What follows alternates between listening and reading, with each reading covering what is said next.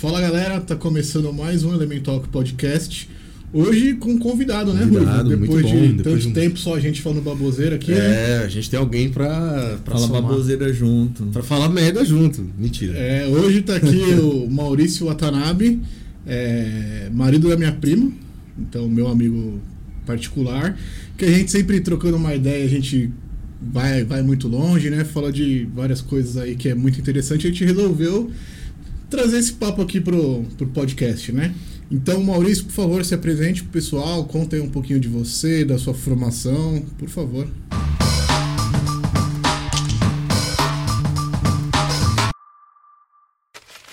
Bom dia, boa tarde, sei lá, boa noite. É, Eu fiz um caminho bem, bem maluco, assim, né? Nada linear, assim, eu diria. Eu sou formado em engenharia ambiental, aí eu decidi fazer uma migração de, de carreira, eu fui para neuroengenharia, né? Aí eu fui fazer mestrado lá em Natal, na época da, da Copa, dentro do laboratório do, do Miguel Nicoleles, que estava fazendo o exoesqueleto da Caralho, abertura da. Copa. Eu não estava trabalhando nesse projeto em Aham. específico, mas era um pouco esse o interesse, assim, né? Fazer, eles chamam, então, é o primeiro programa de neuroengenharia que tem, então tem essa pegada mais matemática por trás, assim, né? Do, do estudo lá. Aí depois eu voltei para São Paulo, fiz meu doutorado em, em neurociências ali no, no Einstein. E aí, no último projeto aí, eu passei um ano trabalhando na escola de medicina de Harvard, na área de neurociência também. E agora a gente está de volta aí pro Brasil e com novos projetos também, né? Agora, tipo, já eu tenho já há bastante tempo que, que eu tenho interesse, faço práticas de meditação. E aí a gente está com, com um projeto também. Quem tiver algum interesse de, de ver mais sobre isso é o A Casa Karuna. Então a gente faz estudos, cursos, workshops. Caruna com K? É, a gente vai, vai Colocar. colocar aí tudo, todas as informações É. vão aparecer aí, os sites e as suas redes e tal, o pessoal confere ali. É, basicamente é isso, sim. Eu, Eu- gosto. Eu já quero fazer uma pergunta. Faça. O que é, é neuroengenharia? Que você falou, eu já achei muito louco, mas eu já nem sei o que é. Eu nem sei o que é, é, eu achei louco. é bem interessante, assim, né? Porque a gente pode pensar assim que tem uma, uma neurociência que está fazendo pesquisa básica, tem uma neurociência que vai fazer uma pesquisa que. Ó, já vou começar a ser chato aqui, né? Então, o pessoal chama de pesquisa de translação. Mas é, sim- é um. Mas é, um, é uma tradução meio equivocada, né? Porque é translational neuroscience. Tipo, a gente, mas quem faz translação é a Terra ao redor do Sol, né? Isso em inglês seria de tradução, que você sai da bancada e vai para e vai para o leito que eles falam para atender um paciente. E em geral é, são coisas mais ligadas a, a fármacos. E aí tem então o esse essa abordagem que vem do, do laboratório do Dr. Miguel Nicoleles, que tem uma ideia de pegar os dados e fazer pegar dados do cérebro assim né seja com ele fazia muita aquisição que a gente chama de invasiva coloca eletrodos no cérebro de animais daí ele tenta decodificar aquilo e aí ele vai fazer atuação num braço robótico ou então num, numa realidade virtual. Então é, tem uma pegada meio de engenharia nesse sentido, assim, né? Que de louco. pegar e tentar fazer uma atuação. Então, por isso que teve a, o- a abertura da Copa também, né? Então ele estava pegando o dado, a atividade cerebral das pessoas, ele fazia, decodificava aquilo para acionar o, o exoesqueleto. Muito louco. Ah, então é na, na parte de. A engenharia entra na parte mecânica do movimento mesmo, em conjunto com, com a captura do, do cérebro. É Meio que falando em miúdos, assim, ou nada a ver? É, mas é, eu diria que menos na parte mecânica, na verdade, e é muito mais nessa parte de como que eu decodifico, né? Porque eu tenho milhares de, de neurônios o tempo inteiro atuando, né? Então, dependendo da maneira com que eu vou adquirir esse sinal, eu vou ter que tratar esse sinal de, de uma maneira diferente, né? Eu tenho que entender o que está acontecendo ali e jogar aquilo para um pro atuador mecânico, né? Em geral, a, a preocupação menor até é com o atuador mecânico, né? Em geral, a gente vai fazer uma parceria com alguém da robótica mesmo que vai falar pra gente, ó, você precisa colocar uma entrada assim para ele vir para cá. E aí o, o trabalho nosso na neuroengenharia era esse de, de fazer a tradução, né, do que eu tô captando do cérebro, o que que aquilo lá significa.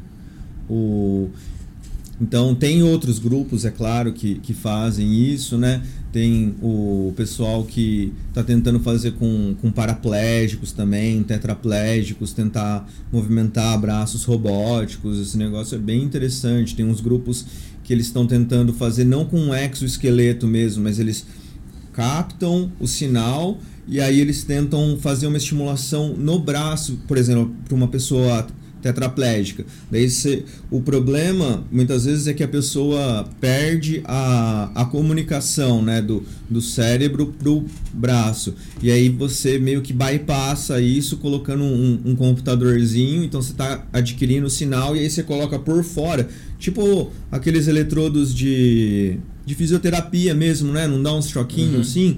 Daí eles fazem uns eletrodos bem menores para ter uma atuação mais fina, né? Em alguns músculos. E aí eles estão tentando fazer a pessoa conseguir voltar a usar o próprio, próprio membro, assim. É bem interessante. A gente está, lógico, no, no começo, né? Ainda é tudo é, é, muito caro, né? Você fazer uma cirurgia dessa, super invasivo, tem, tem perigos, né? Você abrir o cérebro de uma pessoa, colocar um objeto estranho ali. Então é. O corpo reage mal?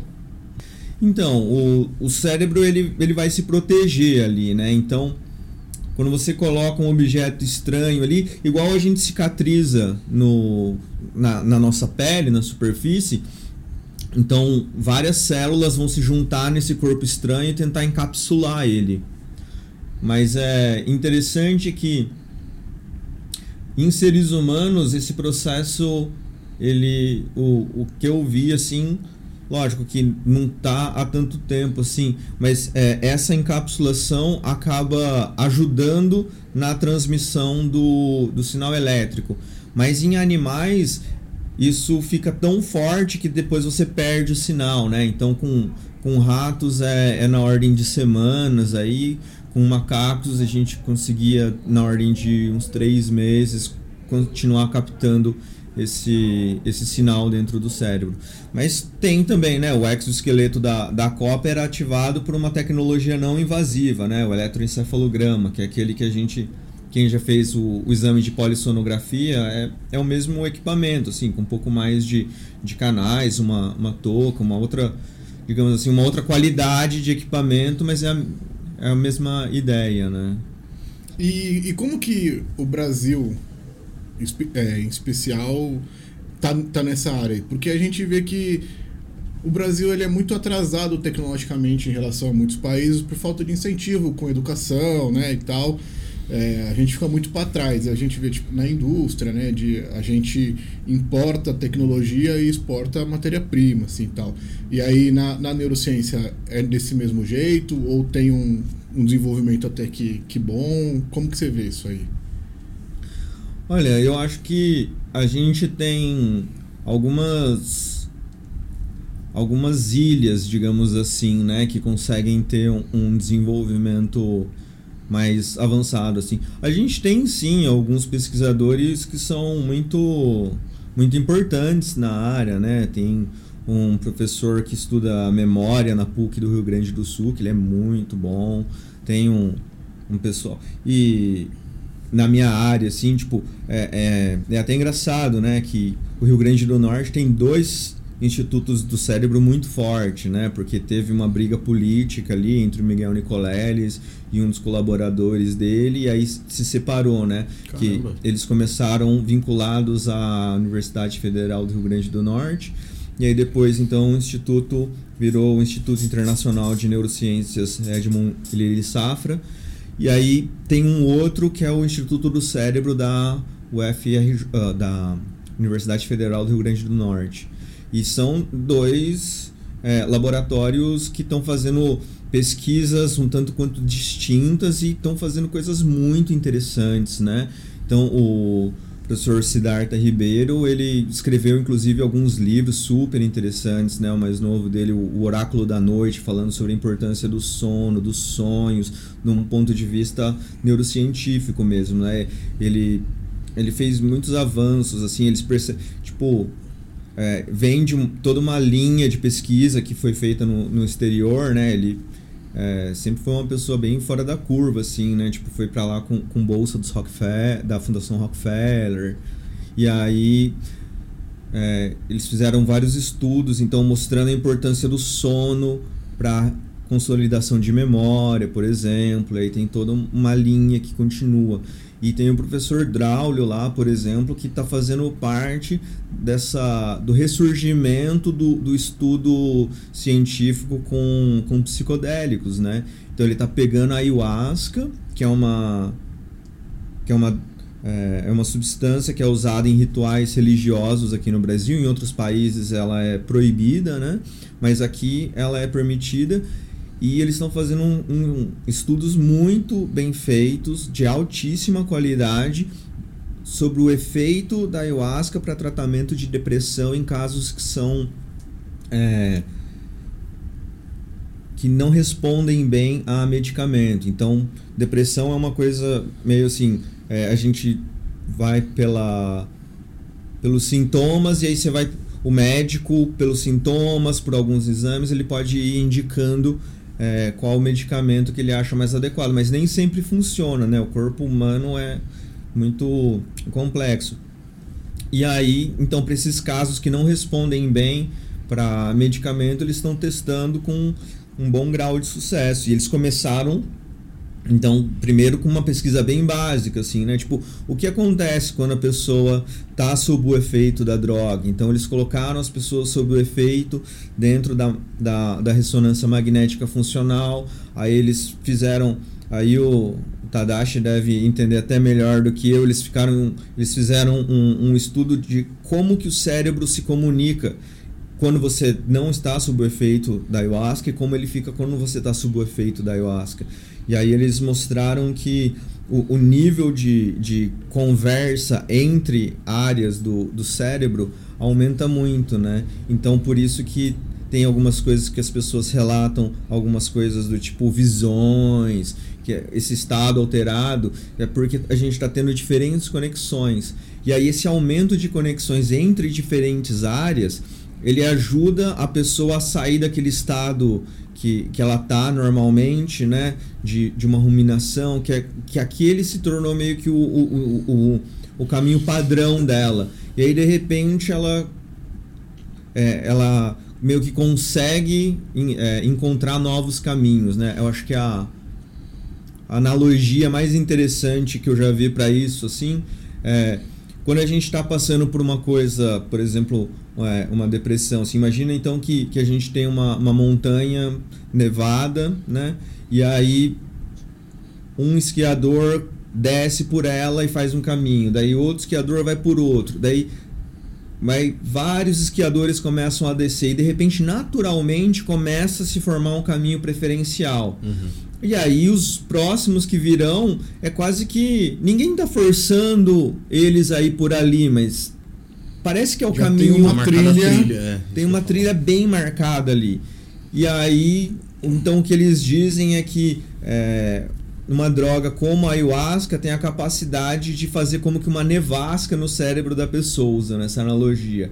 E aí você então fica mais fácil para você traçar um caminho diferente, né? Mas para uma pessoa, por exemplo, que não esteja com depressão, isso pode ter algum efeito reverso, algum efeito negativo? Eu posso, já que ele me entregou. Então, eu fiquei curioso. Falou, já que ele me entregou. O Tadashi pode falar melhor sobre isso. Olha esse Tadashi. É, não, eu já. já... Não, no sentido da troca de informação. ah, entro... É, desculpa, é porque eu já pensei na entropia de Shannon. Daí quem sou eu para falar de entropia tendo um físico na não, mesa, mas, né? Mas, mas eu... eu... Será que ele tá fazendo a comparação? Será que ele vai chegar na maconha? Mas eu, não, mas eu já provei o ayahuasca. Ah, é? Eu não, não segui um ritual muito bom e acho que por isso que também a minha experiência não, não é para parâmetro, assim, porque foi meio que recreativo, assim. Claro que as Mas pessoas é tipo, que calma eu organizaram- é, é o quê? Tipo um chá que você faz? é um chá. Mas assim, é, a- as pessoas que organizaram, elas manjavam tudo, só que a gente não tava na vibe de fazer todo um ritual, assim. A gente já, já tava mais na curtição. Você então, só queria ficar doidão. é, então não foi a, a experiência completa, assim. E aí, tipo. Claro, eu tive essa sensação de parecer sair do corpo, assim, de você olhar a sua vida de outra. Você tá se. Tipo, jogar um The Sims, assim, você tá se vendo por fora, assim, muito louco. Só que aí com o passar mal, né? Que você passa muito mal, você vomita bastante assim tal. É mesmo? E como eu já não tava muito focado na experiência, assim, eu entrei numa bad vibezinha tal, e aí nem fui muito a fundo. Mas a famosa é. peia. Peia é o Assim que nome. o pessoal chama. É, não, não sabia desse termo. Mas, mas é bem, é bem, bem doido, assim. Caraca. E aí também agora voltando mais para uma área que aí eu posso puxar um pouquinho mais pro meu lado, é, você falou que tem países que não conseguem pesquisar a ayahuasca tal por causa da proibição, e assim como no Brasil tem a pro- proibição né, da, da maconha e de muitas outras drogas. Mas até né? pra pesquisa? Então, eu queria saber isso. A- a- rola pesquisa, não pode também? Isso atrasa muito? Olha, tinha um pessoal na Unifesp que, que fazia alguns estudos usando maconha, mas era. é, eu, eu acompanhei, assim, de conhecer alguém que fez iniciação científica no laboratório lá, eu não lembro nem o nome do pesquisador principal. Mas é, é uma coisa bem controlada, né? Então você tem que pegar acesso com Polícia Federal e não sei o quê. E para você fazer pesquisa com uma substância como a maconha, por exemplo, né? Então, olha, tem um pessoal do. Tem um grupo, a gente estava aqui conversando um pouquinho antes do, do Tadashi chegar, né? Tem um grupo na, na UFABC agora que está começando a, a estudar, né? Um, é um grupo mais de, de psicodélicos, assim. É, tem alguns problemas. Então, quando você vai trabalhar com uma substância de uso restrito, você tem que ter autorização da Polícia Federal, por exemplo.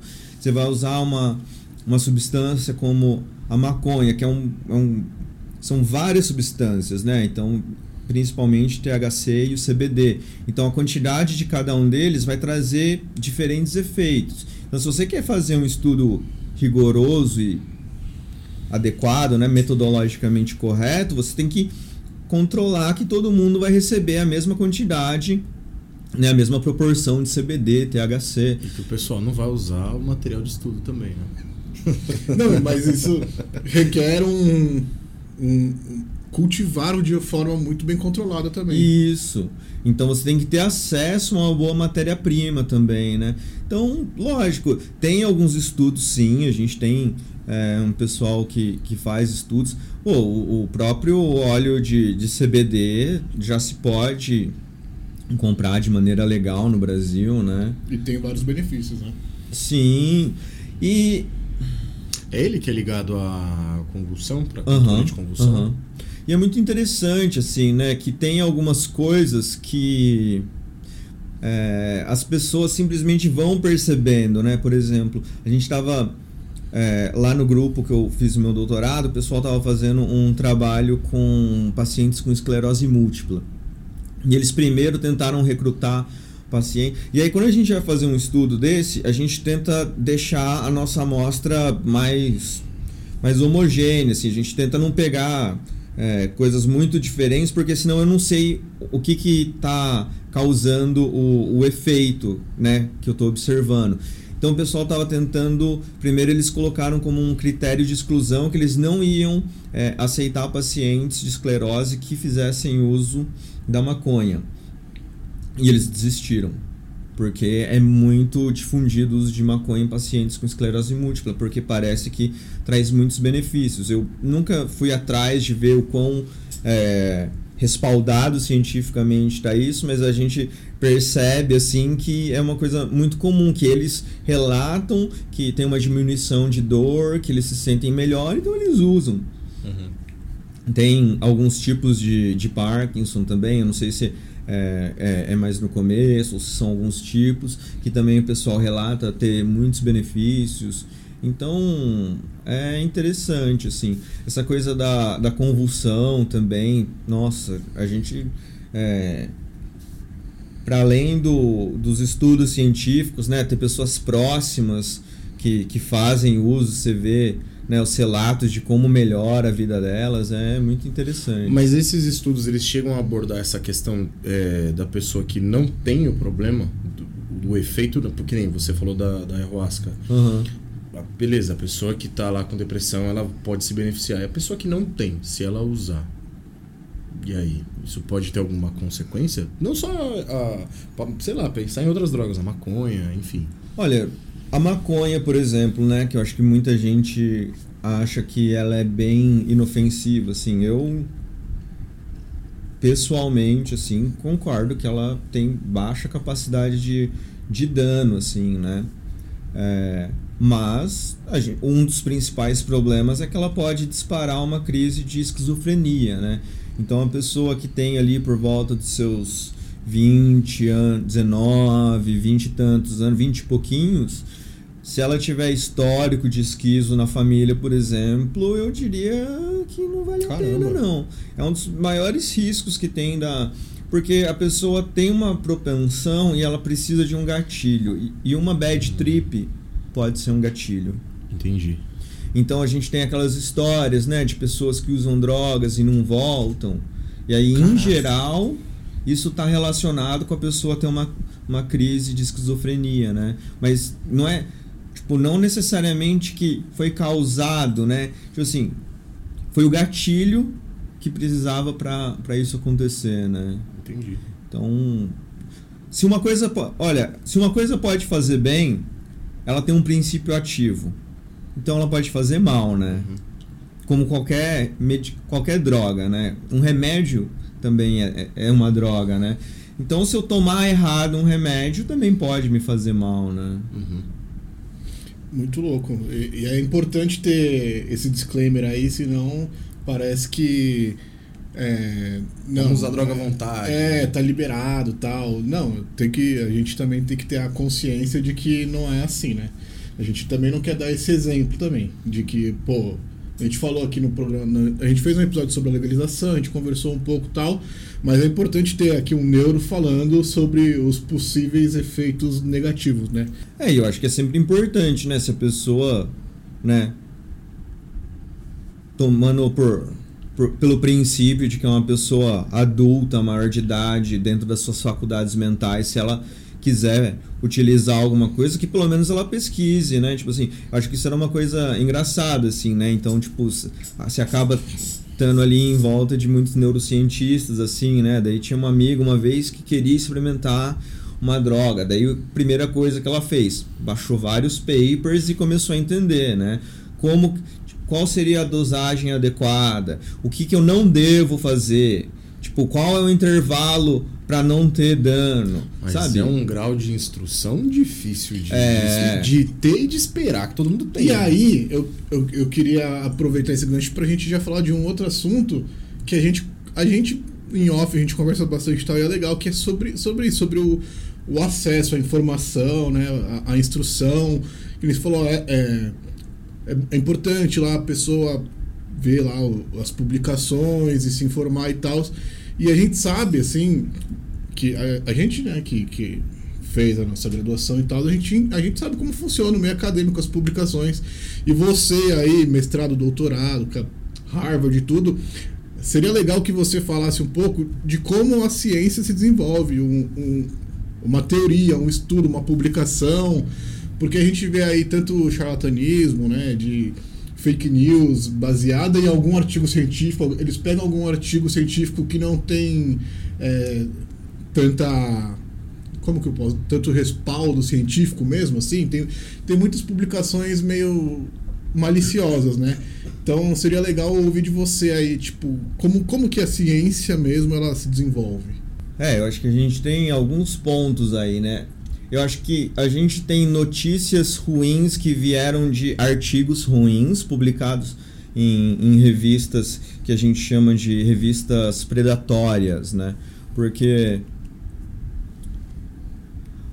a gente começa, né, ciência feita há muito tempo, então existia uma, uma grande escassez da, da circulação das ideias, né? A gente estuda, né, na escola que um matemático mandava uma carta para o outro e o outro respondia. Imagina quanto tempo não levava essas trocas, né? Dificuldade para você fazer uma cópia disso para trocar com um outro pesquisador. E aí, então, se criou um, um meio no qual é, se tinha que pagar para ter, até hoje, né? Se tem que pagar para ter acesso a esse conhecimento. E aí, de uns tempos para cá, se criou então é, uma modalidade diferente, né, que eles chamam de acesso aberto ou open access, no qual você paga para publicar e aí as pessoas têm acesso gratuito ao seu trabalho. Um dos problemas que, que trouxe com isso foi que começaram a surgir revistas que não faziam um trabalho de revisão adequado e publicavam qualquer coisa porque elas estavam ganhando por publicação. Então, é, teve um, um estudo, por exemplo, que surgiu há um tempo atrás que dizia que comer um quadradinho de chocolate por dia podia te ajudar a emagrecer. E qual que é a história desse, desse artigo? Tinha um jornalista que ele estava fazendo um, uma, uma matéria investigativa sobre essas revistas predatórias, mostrando que passava qualquer coisa. E aí ele fez um, um projetinho, até que seguindo mais ou menos os, os critérios esperados da, da ciência, e ele pegou a, a parte de, de nutrição, porque é uma, é uma área um pouco mais complicada, porque cada corpo é um corpo, né? A gente tem muita variabilidade. Então ele pegou um grupo, eu não lembro se eram tipo 20 pessoas e separou em dois grupos, alguma coisa assim. Mas ele, então, para um dos grupos ele falou assim: "Olha, eu quero que você mantenha a sua dieta normal, como sempre foi". E pro outro grupo ele falou assim: "Eu quero que você coma é, um quadradinho de chocolate meio amargo por dia". E aí ele coletou os dados de todos eles antes e depois de, não lembro se eram 15 dias, um mês, alguma coisa assim. E aí ele coletou é, peso, circunferência, IMC, é, pressão sanguínea, colesterol. Ele pegou um monte de dados das pessoas antes e depois. E aí ele pediu ajuda para um amigo dele que trabalhava no mercado financeiro para ajudar ele a fazer as estatísticas, porque ele como jornalista não manjava tanto e ele sabia que um amigo dele no mercado financeiro talvez soubesse fazer alguma, alguns truques ali estatísticos, né? E aí o amigo dele falou assim que tinha. Então a questão é que você faz muitos testes, você acaba. É, você pode ter uma diferença entre os dois grupos simplesmente por uma variação aleatória, né? E aí eles, e eles fizeram isso, eram, sei lá, tipo 20 variáveis. E aí esse amigo dele do mercado financeiro falou assim: "Olha, e tem uma coisa muito legal. Se eu tirar esses dois participantes aqui desse grupo, tiro mais esse participante desse outro grupo, aí a gente tem uma diminuição de peso de um do, do grupo que comeu um quadradinho de chocolate. Não era algo que realmente relevante, né? É, Qualquer um de nós, se a gente for se pesar todos os dias, a gente vai perceber que existe uma variabilidade natural, assim, a gente flutua um pouquinho para cima e para baixo e mantém uma média. E aí, por mero acaso, né, ele acabou pegando várias pessoas desse grupo numa variabilidade pequena, um pouco para baixo, dele tirou duas pessoas que tinham uma variabilidade para cima e ele falou assim: "Olha só o grupo que comeu o chocolate diminuiu de peso" em relação ao outro.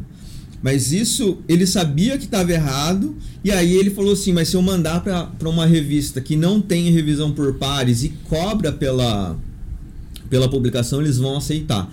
Dito e feito. E não só isso, como a, a revista pediu para ele escrever um press release, né? Um, um comunicado à imprensa. E ele, como jornalista científico, escreveu e começaram e começou a chover pedido de entrevistas para ele para falar sobre isso. E ele disse que ele ficava morrendo de medo de alguém começar a fazer perguntas sobre como ele chegou nisso.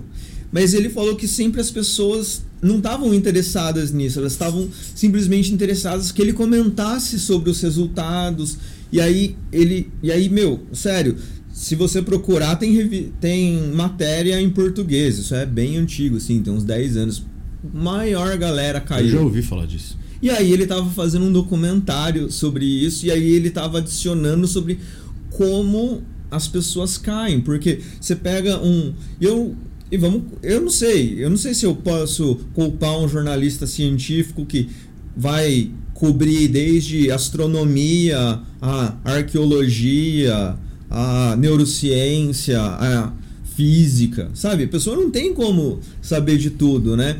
E aí acaba sendo induzida ao erro ali. Então, esse é um dos tipos de, de falha, né? Mas, nesse, mas a questão então seria a não verificação do método. É você ignorar o método. Isso. Mas... É, é porque no, no, desenvolvimento científico, né, tem, tem muitas coisas que precisam ser feitas de forma coerente para você chegar no uhum. resultado que você pode dizer verdadeiro, né? Então, além do, do espaço amostral ali de co coleta de dados e é, cálculos matemáticos, você não pode chamar um cara do, do, mercado financeiro achando que ele vai ser um teórico para desenvolver ali uma teoria. Na verdade, tem... o, o, o caso foi meio que assim, o cara manja muito de, de estatística e ele sabe o que eu estou fazendo. E assim, você não pode excluir um, uma pessoa simplesmente porque, meu, se eu excluir esse aqui, meu resultado vai ficar bonito. Tipo assim, você só vai excluir um participante da sua amostra se você tiver uma razão para isso, né? Sei lá. Imagina, eu estou fazendo uma pesquisa com, com, com, com o peso da pessoa no período de duas semanas. Daí, depois de uma semana, a pessoa teve uma doença grave, ela ficou vomitando por cinco dias. Você não pode colocar esse dado na sua amostra, porque isso tem, teve uma intercorrência aí no meio que, tipo, não, não é mais fiel à realidade. Daí você exclui. Então você tem que ter uma razão. E em geral a gente já fala antes, né? Que tipo de. Antes de eu pegar os dados, eu já falo que tipo de coisas me faria excluir um dado que, que critérios eu usei para incluir. Só que é isso, né? Tipo, eu acho que isso também é uma falha né, nossa como cientista de, dessa dificuldade de conseguir chegar no grande público e explicar como isso é feito, né? Então, eu perguntei, eu falei dessa questão do método, né? Perguntei se era a questão do método, porque nesse ano que a gente viu. Nesse ano não, né? Nessa pandemia que a gente falou muito sobre a cloroquina, Teve uma hora que a galera que defendia a cloroquina, inclusive na CPI da, da, da, pandemia, apareceu falando, não, porque tem estudos científicos é, que mostram resultado com a cloroquina. E citaram um pesquisador francês e tal. E aí depois apareceu que o estudo do cara não era bom, não tinha qualidade e tal. E aí a gente fica no meio do tiroteio, né? Quem não é pesquisador, de fato, fica no meio do tiroteio. Pô, e aí? Aí tinha um estudo, mas aí o estudo não era bom. Por que, que não era bom? Né? Como é que eu vou saber se era bom se não era? Entendeu? Eu, e aí, uma. Eu não lembro agora a médica que foi depor, você lembra o nome? Que foi depor na, na CPI, que desceu o pau na cloroquina. Ah, puta, como é que, que ela, ela, ela ia ser nomeada para o Ministério da Saúde pelo Queiroga, e aí ela foi vetada. Porque, porque ela era ela contrária ao uso da cloroquina. E aí ela foi chamada para depor e ela falou isso. Ela falou que os estudos que tinham é, favoráveis à cloroquina eram de, de baixa qualidade e tal. E a gente fica meio sem entender, então, como é que funciona para você saber a qualidade de um estudo, se ele é bom, se ele não é bom e tal. Essa parte eu acho é, mais complicada. Eu acho que a gente pode começar observando assim Imagina, acabou de começar uma pandemia, a gente está desesperado por ver coisas, e aí existe um, um certo. É, em geral, né, é, a gente vai testar uma hipótese baseada em coisas que, que a gente já, já sabe, né? Então, assim, tipo, olha, dado que eu sei de como a doença afeta as pessoas, eu acho que esse medicamento pode ser benéfico por causa disso. E aí tinha esse pesquisador, então, do É, eu acho que ele é do, do Hospital de Doenças Tropicais, né, na França. Então a cloroquina é utilizada para combate à malária, né? E aí ele fez um, um teste com algumas pessoas e parece que ele teve um resultado legal. E aí ele publicou, e, e, eu acho que isso é legítimo, isso faz parte, né? Você deixa claro, fiz um teste com 20 pessoas, 30 pessoas e, e foi isso que eu, que eu obtive. E, e então você meio que está testando uma hipótese, é um primeiro é, é uma primeira tentativa, porque você não vai começar uma primeira tentativa para ver se uma droga é eficaz ou não, colocando mil pessoas, quatro mil pessoas, né? A gente ouviu muito isso em relação a, aos testes de vacina, por exemplo, ah, fase 1, fase 2, fase 3. Então você começa né, na, na, na no vidro, assim, na, na. O in vitro, né? Que fala. In vitro. E aí depois, se, se aquilo parece fazer sentido, você vai para um modelo animal, depois você passa para seres humanos para ver a segurança, depois você passa para seres humanos para testar a eficácia e depois você vai fazer um estudo em larga escala para ver como que isso se comporta. E esse de lar... então você começa com com algumas placas de Petri, depois alguns animais, daí algumas pessoas, daí você chega para algumas milhares de pessoas e depois você vai aplicar em milhões de pessoas e sempre você vai descobrindo novas coisas, né? Então eu acho que teve esse ponto na, na questão da cloroquina e tem uma e aí a gente tem o, o problema clássico também, né? A gente vê uma uma resposta meio que fácil para um problema complexo, a gente quer, né? E foi realmente algo que as pessoas se debruçaram em cima disso. Então eu tinha um amigo que estava em, em Boston na, na época da, da pandemia e ele pegou em março do ano passado. Bem no, bem no começo. Bem no começo ele pegou e foi pesado o dele. Ele, ele ficou mais de um mês muito mal e a companheira dele estava fazendo um pós-doc em Harvard. Então o chefe dela era médico. E aí o chefe dela falou assim: Olha, tem esse negócio aqui da cloroquina, a gente não sabe. Tipo assim, tem alguns, alguns estudos preliminares falando que funciona, né? Eu posso dar, eu posso receitar cloroquina para você, mas sabendo que, que é isso. E assim, eu acho louco, né? Porque já é uma conversa assim de um de um pesquisador falando com outra pesquisadora e aí tipo conversando e os dois traduzindo isso numa linguagem menos técnica para o cara tomar essa decisão ele até tomou mas meio que não sentiu o efeito e ele aí optou por tomar. Ele optou por tomar. E aí alguns meses depois depois quando esse pesquisador então encontrou com ele ele pediu desculpas. Ele falou assim olha eu acabei te receitando um medicamento que tinha é, potencial de ter efeitos colaterais muito grandes e hoje em dia a gente sabe que não, não fazia sentido. Mas na época a gente não sabia e eu te ofereci o melhor que o meu conhecimento podia te oferecer. E eu acho isso esse é um pouco o espírito que eu acredito que deva prevalecer na ciência, né? Essa humildade de fazer o melhor que o meu conhecimento permite nesse momento. E às vezes a gente vai errar. E a ciência tem dessas, né? A ciência é uma quantidade é, interminável de verdades provisórias, porque a gente sempre vai refinando o nosso entendimento sobre as coisas, a gente vai descobrindo uma outra maneira de observar. E aí é muito duro, né? É, ver que tem pessoas que não estão bem intencionadas utilizando isso para falar assim: ah, tá vendo? Não dá para confiar na ciência, né?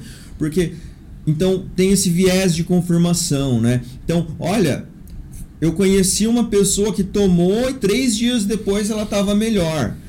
Mas assim, pode ser que ah, naturalmente isso ia acontecer com ela sem o uso desse medicamento. Porque é uma doença que a gente ainda não entendeu direito como ela evolui, né? Eu fiquei duas semanas meio mal quando eu peguei, perdi o olfato, cansado pra caramba. Minha irmã pegou, ficou também duas semanas, mas ficou alguns dias meio sem olfato, foi bem diferente, né? E aí Então, a pessoa tem esse viés de confirmação. Ela vê alguma coisa que confirma aquilo no qual ela acredita e ela resolve pegar isso como sendo uma verdade. É, isso, isso é muito importante de ser dito, assim, porque realmente na ciência acontece muito isso. A ciência, ela, ela, ela é verdadeira até que se prove o contrário, né? E no próprio método científico tem né, a, a parte do, da negação, né? É, é muito mais fácil você negar alguma coisa do que você provar uma teoria. Então, é, a partir do momento que você negou, aquilo caiu por terra. E aconteceu isso com a cloroquina. O problema é que as pessoas, é, com seu viés ali, querendo forçar a barra para que aquilo fosse aceito, sabe? Então acho que a ciência não pode ser feita dessa forma. A pessoa, ela tem uma responsabilidade ali perante a comunidade científica de admitir, de assumir, de ter humildade de falar: bom, eu acreditava nisso, foi comprovado que não é, e a partir de agora, essa é, sabe, foi negado. Mas, por exemplo, esse caso do, do que você comentou você acha que a atitude do médico em si, ela foi uma atitude ética enquanto pesquisador? Porque é assim, eu, eu entendo o lado de querer propor uma solução, mas ao mesmo tempo, qual é o risco que isso podia trazer para o paciente? E o paciente ali, entre aspas, não gosto de falar vítima, mas não sei outra expressão eu sou paciente, eu tô com a doença, eu tô vendo que isso tá matando um monte de gente. E aí vem um médico, um pesquisador. A gente tem esse costume de falar, bom, eu confio, o cara pesquisa, o cara estuda e tal. Isso poderia ter um efeito colateral danoso para ele. Sim, sim. Por isso que eu deixei bem claro, né? Que foi o, orientador da minha amiga. Então teve uma conversa de alto nível uhum. entre os dois que então estavam entendendo né, de uma maneira bem profunda o que estava acontecendo e eles traduziram isso numa linguagem mais acessível para ele poder tomar essa decisão. Né? Então, quando a gente vai participar, por exemplo, de uma pesquisa é, médica, uma pesquisa científica envolvendo, por exemplo, um novo medicamento, um novo tratamento, não só para isso, né? Sempre que tem um, um, ser humano participando de uma pesquisa científica, é, é, é pré-requisito que você explique para a pessoa o que está acontecendo e a pessoa tem que assinar um termo de consentimento livre e esclarecido. No Brasil, inclusive, é proibido você é, pagar para um participante da, de uma pesquisa científica. Você pode é, ajudar ele com custos de deslocamento e de refeição, mas você não pode dar dinheiro para a pessoa para que ela tome essa decisão da maneira mais livre possível. Você acha isso bom? Não pagar? É. Eu.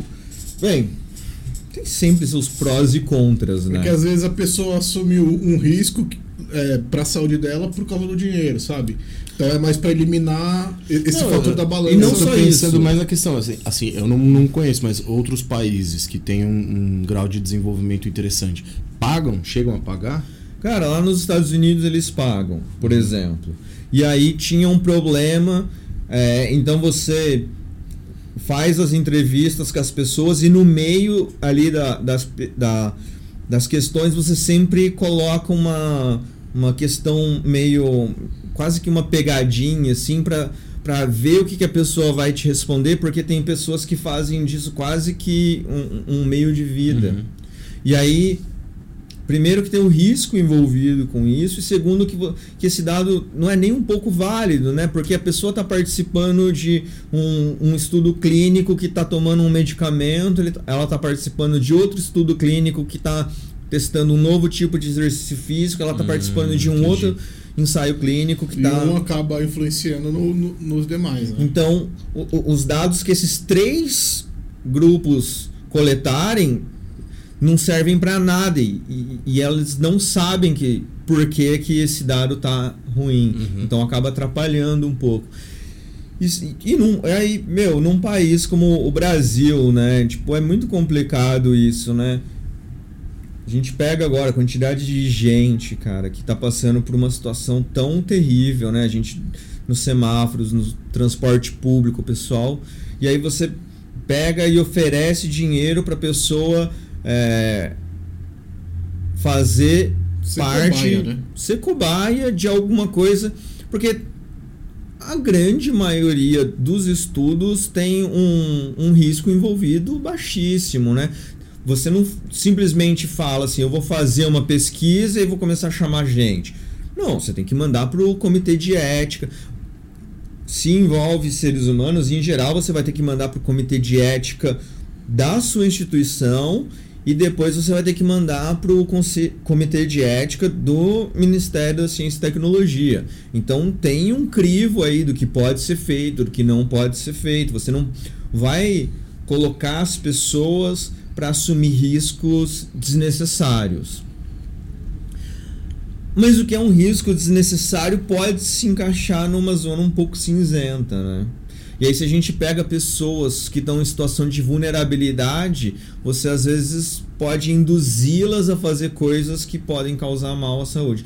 Então, eu, eu acho que tem o seu sentido no, no Brasil. Às vezes é ruim, né? Porque a gente às vezes quer fazer um, um estudo, porque vamos combinar. Se eu, se eu vou testar um, um medicamento, é, eu vou fazer os exames da pessoa antes e depois dela tomar o medicamento. Mas eu quero saber se isso causou algum efeito daqui seis meses, daqui um ano, daqui dois anos. E aí você simplesmente pedir para a pessoa continuar voltando por puro amor à ciência também é um pouco complicado às vezes, sabe? Tipo, a gente né, no grupo que eu tava, a gente estava estudando meditação e aí a gente pedia para as pessoas virem antes e depois de, de uma de um programa de meditação de oito semanas. Tipo, era quase metade das pessoas que não apareciam para a segunda coleta. Elas até faziam o programa, mas assim, tipo, pô, já tive o que eu queria, meu. Daí eu vou ter que ir até a casa do chapéu, porque a gente estava num, num hospital que fica no Morumbi, super difícil o acesso. Aí a pessoa leva uma hora para chegar lá, daí vai entrar numa máquina de ressonância que não é uma coisa exatamente agradável, né? Uhum.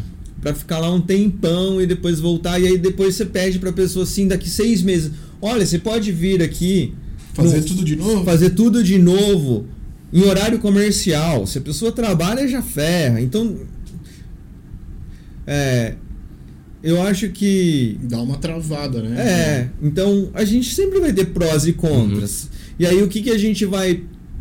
Qual que é o.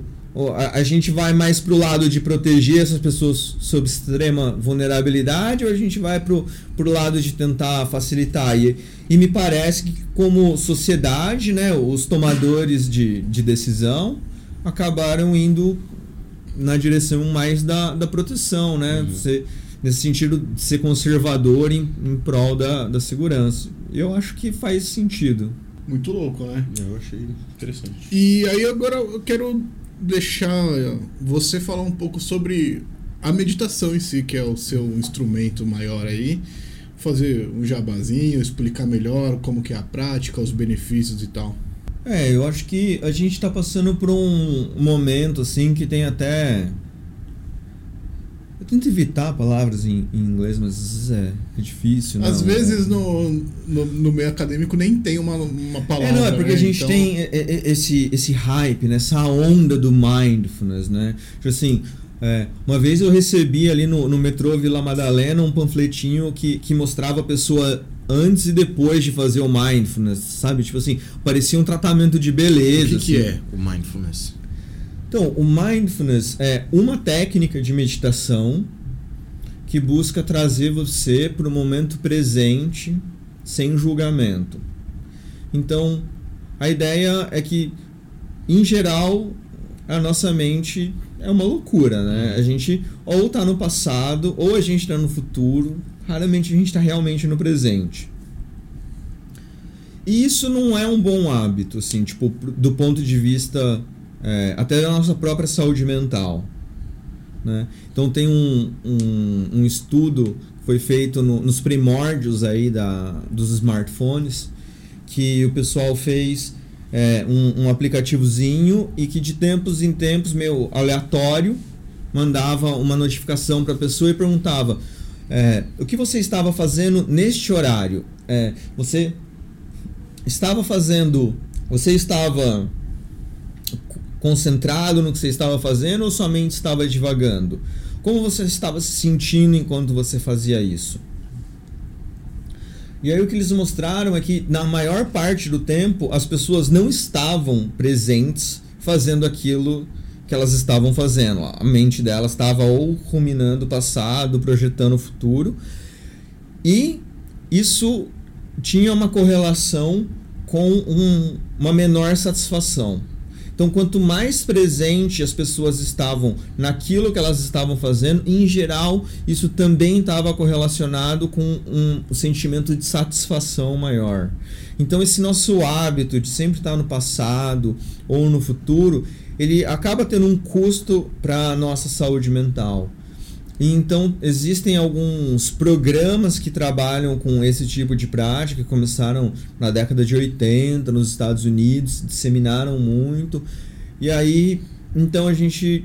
É, existem todas as, as evidências do, dos benefícios que isso pode trazer. Inclusive, é uma da, das práticas de, de medicina integrativa aplicadas pelo SUS atualmente.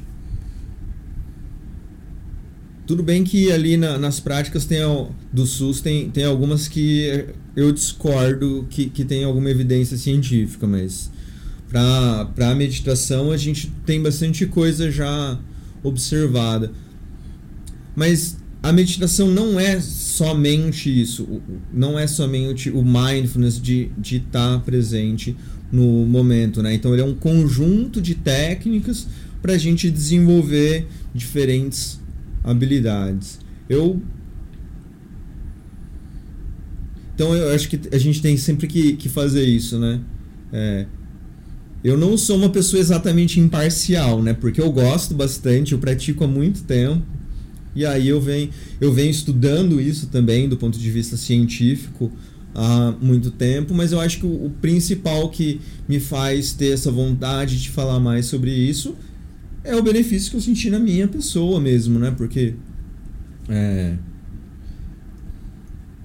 existe, existe inclusive é, algumas evidências científicas. Isso é uma discussão no, no campo né, da neurociência que está estudando as práticas contemplativas, né? Que a gente começou com alguns estudos.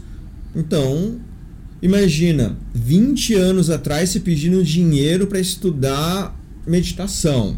Tipo, pessoal, o, o, os órgãos de fomento à pesquisa não estavam tão interessados, digamos assim, né? Então, uhum. quando eles liberaram, liberavam dinheiro, não era tanto dinheiro, e aí você faz a pesquisa como você consegue com aquilo que te deram.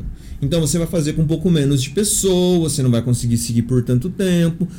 E aí começou a se mostrar muitos benefícios, né? Mas alguns deles talvez tenham sido um pouco exagerados assim. E aí esse é um problema também, né?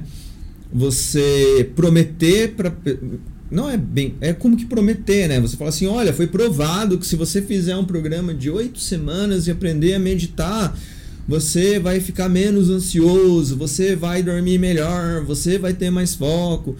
E nem sempre isso vai acontecer. Aliás, assim, eu não sei se isso acontece em oito semanas, assim, sabe? A primeira vez que eu li assim, ah, os efeitos da prática da meditação da compaixão em oito semanas. As pessoas, nossa, isso mudou minha vida. E eu praticava isso fazia tipo uns dois anos. Falei assim, olha, ou essas pessoas estão exagerando um pouco, ou são um péssimo praticante, sabe?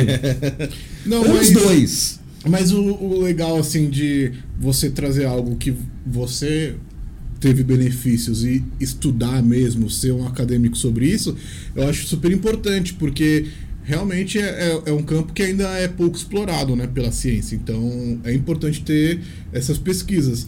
E, e eu, é, eu acho que, diferente do, do, caso da cloroquina, por exemplo, que a gente comentou antes, não é algo que.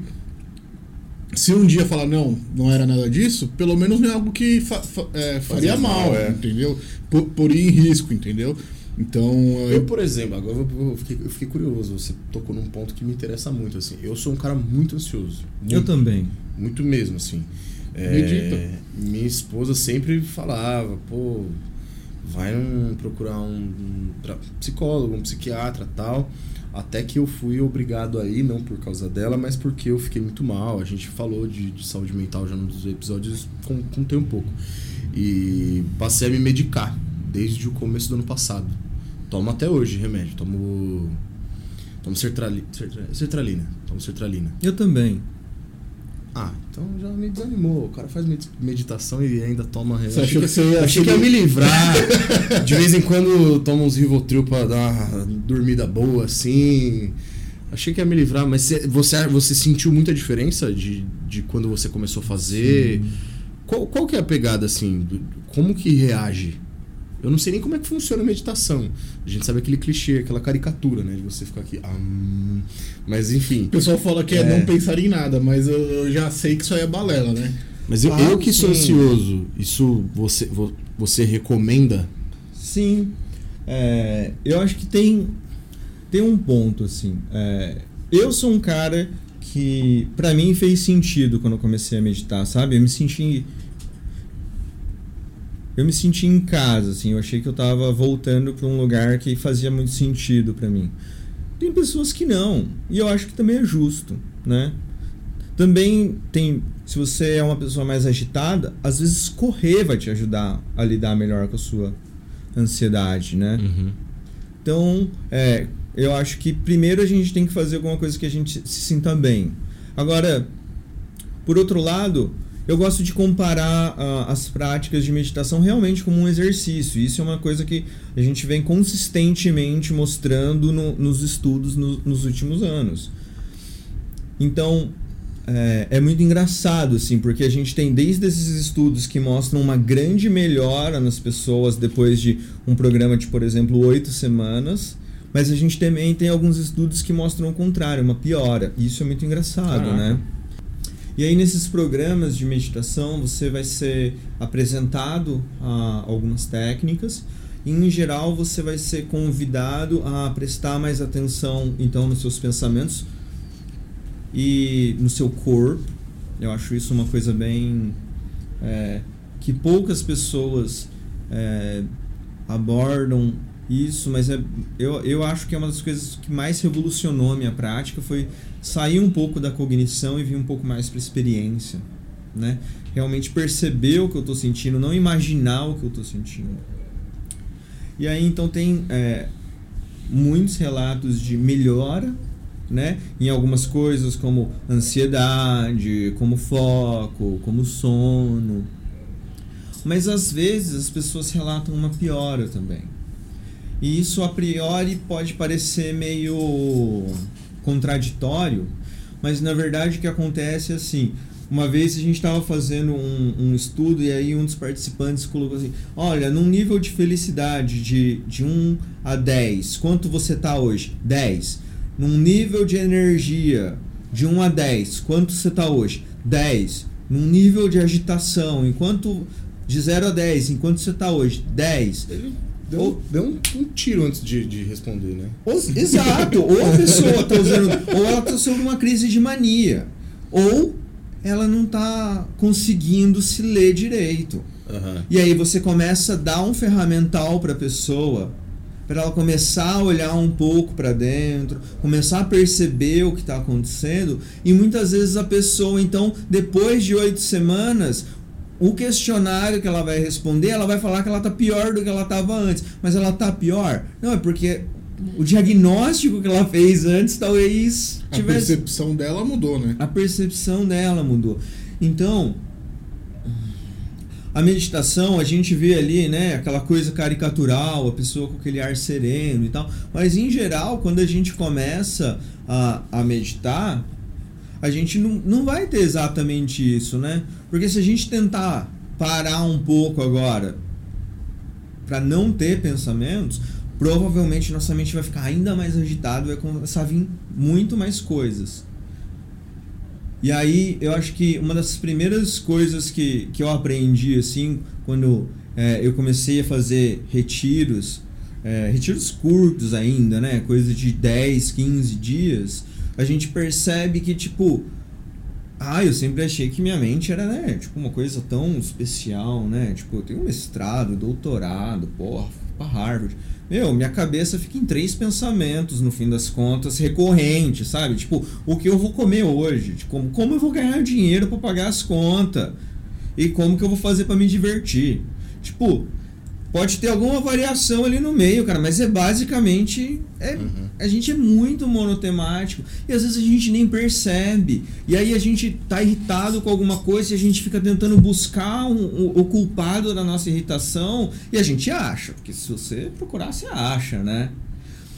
E aí, na verdade, às vezes pode ser alguma coisa que tá ali atrás, ó, buzinando na sua cabeça, mas você não tá conseguindo perceber, né? Porque você sempre tá colocando o, o, um podcast pra para rodar. Tipo assim, eu vou lavar a louça, tem que ter um Nossa, podcast. Eu, eu isso tipo assim, diariamente. Vou pegar o, o carro, vou pegar o transporte público, tem que ter barulho. O tempo inteiro com barulho.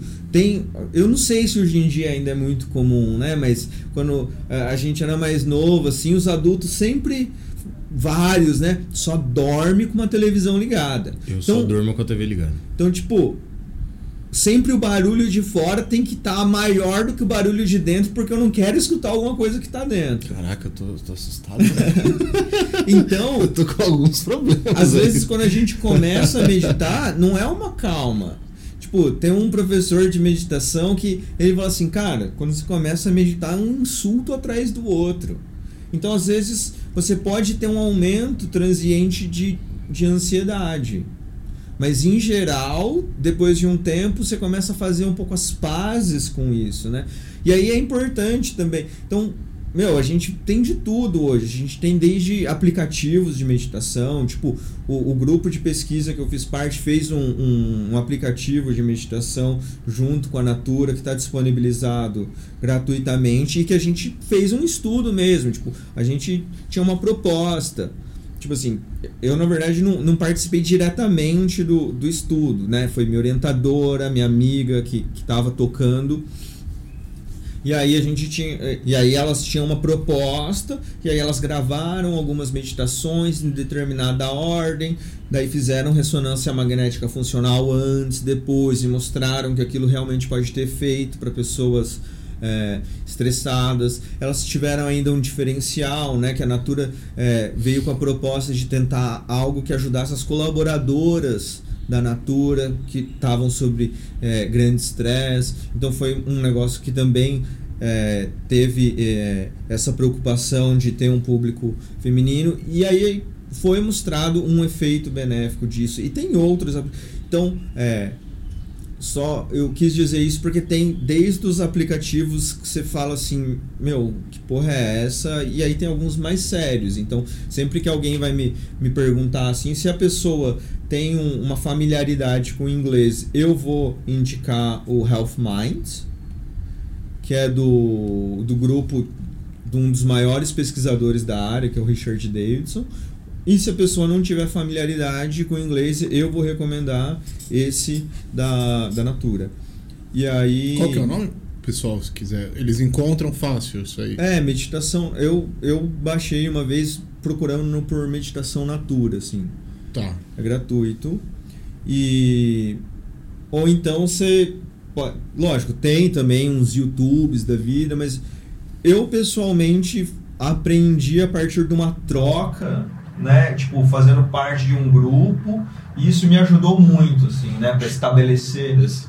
isso. Meditar e relaxar. Meditação, é, é meditação natura, meditar e relaxar. Então, é, às vezes é isso. É, você está querendo começar, está querendo ver qual que é, você pega um negócio desse e, e vê o que, que você sente e tal. Mas se você quiser se aprofundar mais, eu sempre recomendo assim, procurar algum grupo, né, pessoas que, que vão te ajudar em alguma coisa que, que esteja acontecendo ali. Tipo, é, eu nesse tempo que eu venho conduzindo práticas, por exemplo, já aconteceu assim de é, algum, porque de novo, meditação pode fazer bem. Se pode fazer bem, também pode não fazer bem. Então, é, a gente sabe, por exemplo, que uma prática meditativa, ajuda você a não ter uma recaída de um problema de depressão, tanto quanto medicamento. Mas não é indicado para quando você está numa fase aguda, por exemplo. Porque um, um dos grandes marcadores da depressão é o pensamento ruminativo. Você tá ali pensando e você fica voltando, fica naquela mesma história. A história, né, da, do esquiador descendo a montanha, né? Você fica só ali, só ali. E aí você, se você tenta ficar um tempo sem, né, sem fazer nada, digamos, né? Quando você tenta parar um pouco, aí sua, sua mente volta para aquilo. E dependendo de como você tiver, você pode começar a acelerar muito esse pensamento. E aí tem relatos de pessoas que tiveram crises de pânico. Então, nesse caso, é melhor um psicodélico. Mas mesmo o psicodélico, eu acho que isso foi uma coisa que, que, que, faltou também. Não é simplesmente toma aqui esse chá de ayahuasca. Tem um trabalho antes, né? Tem, tem acompanhamento psicológico, tem toda uma preparação para você ter uh, para você ter essa experiência, você vai estar num ambiente seguro, com pessoas que você já conheceu antes, que você confia, que você sabe o que está fazendo. E depois tem um, um, um, tem sessões também para você é, trabalhar aquilo que aconteceu. Então não é simplesmente assim, eu estou te dando alguma coisa. Não, tem um trabalho antes, tem um trabalho depois. Eu, eu acho interessante você falar isso porque é muito parecido com um medicamento, né? A ideia é muito parecida com um medicamento. Sim. E eu, tanto que quando eu comentei que eu precisei começar a tomar remédio para ansiedade, é, o começo do ano passado foi o meu pico, assim. Eu fiquei, realmente fiquei muito mal e eu comecei a tomar remédio e eu não sentia nada. Não sentia nada, assim, nenhuma melhora. Uhum. E aí, eu acho que eu tive, eu não sei como que a expressão que se usa, mas eu acho que eu tive uma piora porque eu já estava muito mal. Eu comecei a tomar um remédio e ele não me fazia efeito, eu continuava mal, eu comecei a ficar desesperado. Uhum. Eu comecei a ficar desesperado. Eu conversei com a minha esposa um dia, eu nunca, eu nunca usei droga. Né? Acho que meu amigo tá aqui pra não deixar você não, desse jeito, né? É verdade, cara. É verdade, mas eu não sei o que, que vem jogar pra mim. Não, porque você convive comigo, porra. Não usa, não usa. Não uso, não. Nunca fumei maconha, nem nada. E não, mas cheguei... calma aí. Álcool é droga? Não, drogas ilícitas. Drogas ilícitas. Ilícitas. Só pra ficar claro. Nunca usei nenhuma droga ilícita. Nunca fumei maconha, por exemplo. E eu lembro que num dos dias eu tava tão mal assim e nada resolvia que eu cheguei a comentar com a minha esposa. Falei, meu, se eu não conseguir melhorar, eu vou na casa de um amigo nosso que, que tinha um pezinho, né? E ele, ele tinha um pezinho de maconha na casa dele e ele tinha falado que pra, pra eu fumar com ele, não sei o que, que era natural e tal. E eu cheguei a esse ponto, falei, mano, eu vou lá, vou falar, vou ver se, se eu fumar um, se eu melhor, porque eu tava tão mal e, tipo, desesperado que o medicamento não tava fazendo efeito, que eu acho que eu fiquei pior por um momento, assim. Uhum. Não, não sei se pelo medicamento, mas nesse desespero, sabe, de não sentir efeito, nem Claro. É, tem um. Tem um no, no, no, nos estudos de bem-estar, assim, o pessoal tenta definir, tenta criar métricas, não sei o que. Eu acho que a, a mais bonita definição de bem-estar que eu já vi na minha vida é uma fórmula um tanto quanto complexa. Vamos ver se eu consigo aqui. Bem-estar é igual a realidade menos expectativa. Então, se você tem uma expectativa de que o negócio vai te ajudar, e em geral isso demora, né? A gente tem que passar pela barreira hematoencefálica, a gente é, é uma quantidade que não é tão grande. Você vai levar de 4 a 8 semanas em geral para ver o efeito de um, um medicamento como esse, né? E aí é engraçado que tem desde aqueles que vão sentir o efeito antes dele realmente fazer efeito, porque só de se sentir é, se cuidando, porque às vezes você tá passando psicológico, né? Isso, uma causa... um placebo mesmo, né? Você tá passando por um, uma depressão, por exemplo, né? Tem estágios de uma depressão que podem fazer você não levantar da cama, você não, você não sentir fome, você não querer tomar banho, você não querer nada. Aí você consegue juntar forças, sei lá de onde, para ir num médico que te receita um remédio, você vai na farmácia. Então, né? Você levantou da cama, você tomou um banho para ver o médico, você ele te deu um remédio, daí você. Um médico ou uma médica, né? Tipo, e aí a gente vai na farmácia e compra e toma, e aí você começa a perceber que você está fazendo coisas para você, e essa, e essa saída da inércia pode trazer benefícios também, antes mesmo de começar o efeito nos seus neurotransmissores. Né? Muito louco. É, eu, eu tenho. Do, é um momento também, né? Você falou que tem Sim. momentos para você aplicar certos medicamentos. Isso. isso é interessante. É, eu tenho, eu tenho, tenho um amigo meu que ele é dependente químico brabo, assim. E aí, meu, a vida dele tava indo pelo ralo, assim, vivia pela droga, assim, tal. E aí a gente juntou uns amigos tal, e falou, cara, você quer ajuda? A gente te ajuda. Mas você tem que querer, tá ligado? Aí no começo, no começo ele foi meio resistente e tal, não sei o que lá, pá. E aí quando a gente falou, ó, oh, mano, tem uma clínica aqui, a gente dá um jeito, você quer ir? E aí quando ele se convenceu, cara, outra pessoa mesmo sem, sem começar o tratamento, assim, tá ligado? Só já, já a motivação e tal. E agora ele tá lá no processo, assim. Sou muito amigo do irmão dele que tá falando que, meu, ele tá brilhando, assim, outra pessoa. E lá você não tem um, um tempo, assim, sabe? Uhum. Você tem um tempo mínimo, só que você pode ficar até você sentir bem, assim. Ele já ele, ele quer passar e quer sair. E é meio que isso que você falou, né? É o começo é, a motivação já, já dá uma força, né? Mas, mas é aquilo, assim, porque é, ele, ele, ele tava, foi, um placebo, mas que começou a se concretizar, né? Então aí o efeito já Sim. começou. E é super importante, cara, ter esse tipo de coisa, né? A gente. É, o placebo tem o, o tem o seu benefício também, não é simplesmente uma, uma coisa ruim, né? Porque às vezes a gente pode pensar só no placebo como sendo quase que uma enganação, né? Eu gosto, eu aprendi muito, assim, sobre depressão até antes de, de entrar na, na neuro, porque uma amiga, é, eu estava passando por um momento bem difícil, uma amiga me deu um livro chamado O Demônio do Meio Dia, do Andrew Solomon. Ele escreveu um catatal assim, sobre a depressão do ponto de vista tanto dele que estava passando por uma depressão muito profunda. É, ele relatou.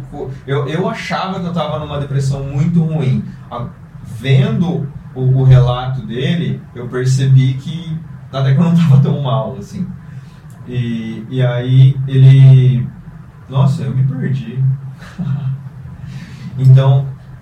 Mas, só, só o fato do, de você ah, ver. O... o que ele fala é, é, o seguinte: se você tem um câncer e alguém fala para você plantar, que plantar bananeira por 30 minutos, uma vez por dia, vai te curar do câncer, você pode plantar a bananeira e provavelmente não vai te curar do câncer. Mas uma doença mental tem essa coisa diferente, né? Porque se você se alguém te falar isso, você acreditar, plantar a bananeira uma vez por dia por 30 minutos e depois de um mês você, tá, você conseguiu voltar para sua vida, aquilo meio que fez efeito, entende? Uhum.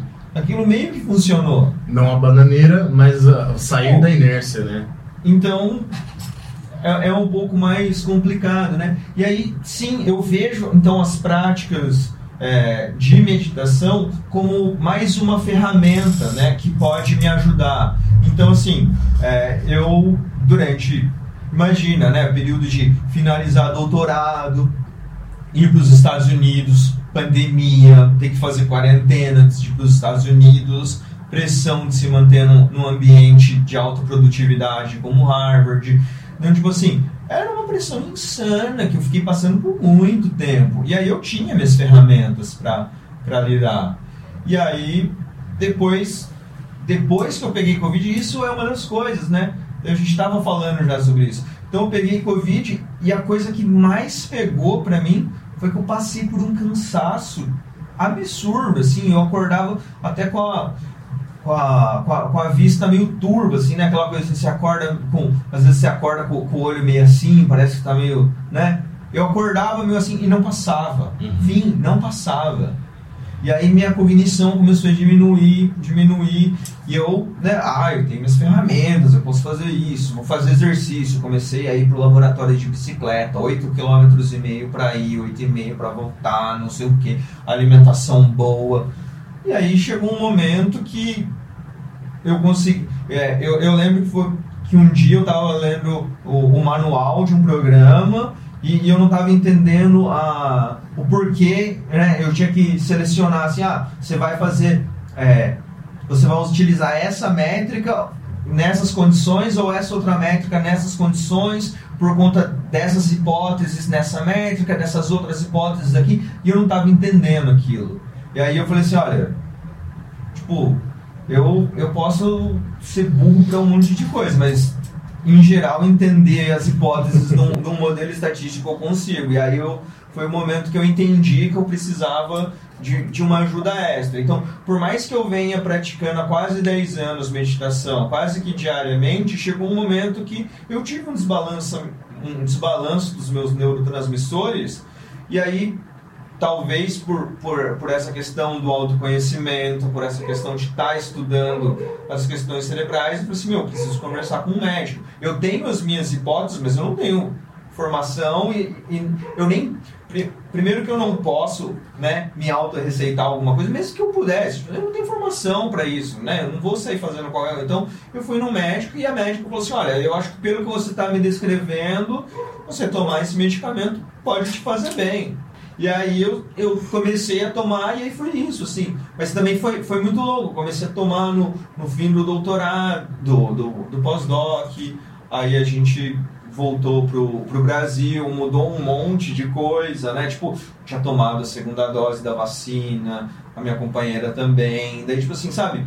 Ah, o, o que melhorou por conta do remédio, o que mudou porque eu, eu saí daquele ambiente de extrema pressão, porque eu tomei essa decisão de, de começar a investir mais no, no, nessa questão de cursos de meditação que realmente me movem. Então é difícil a gente separar também, né? Mas eu acho importante a gente também abandonar um pouco esse preconceito. Tem um monte de, de médico ruim que vai olhar para sua cara, não vai perguntar nada, vai te receitar uma bolinha do, do da, da indústria farmacêutica que paga o congresso para ele ir para a Europa passar férias com a família? Vai. Ah, eu já passei no médico assim.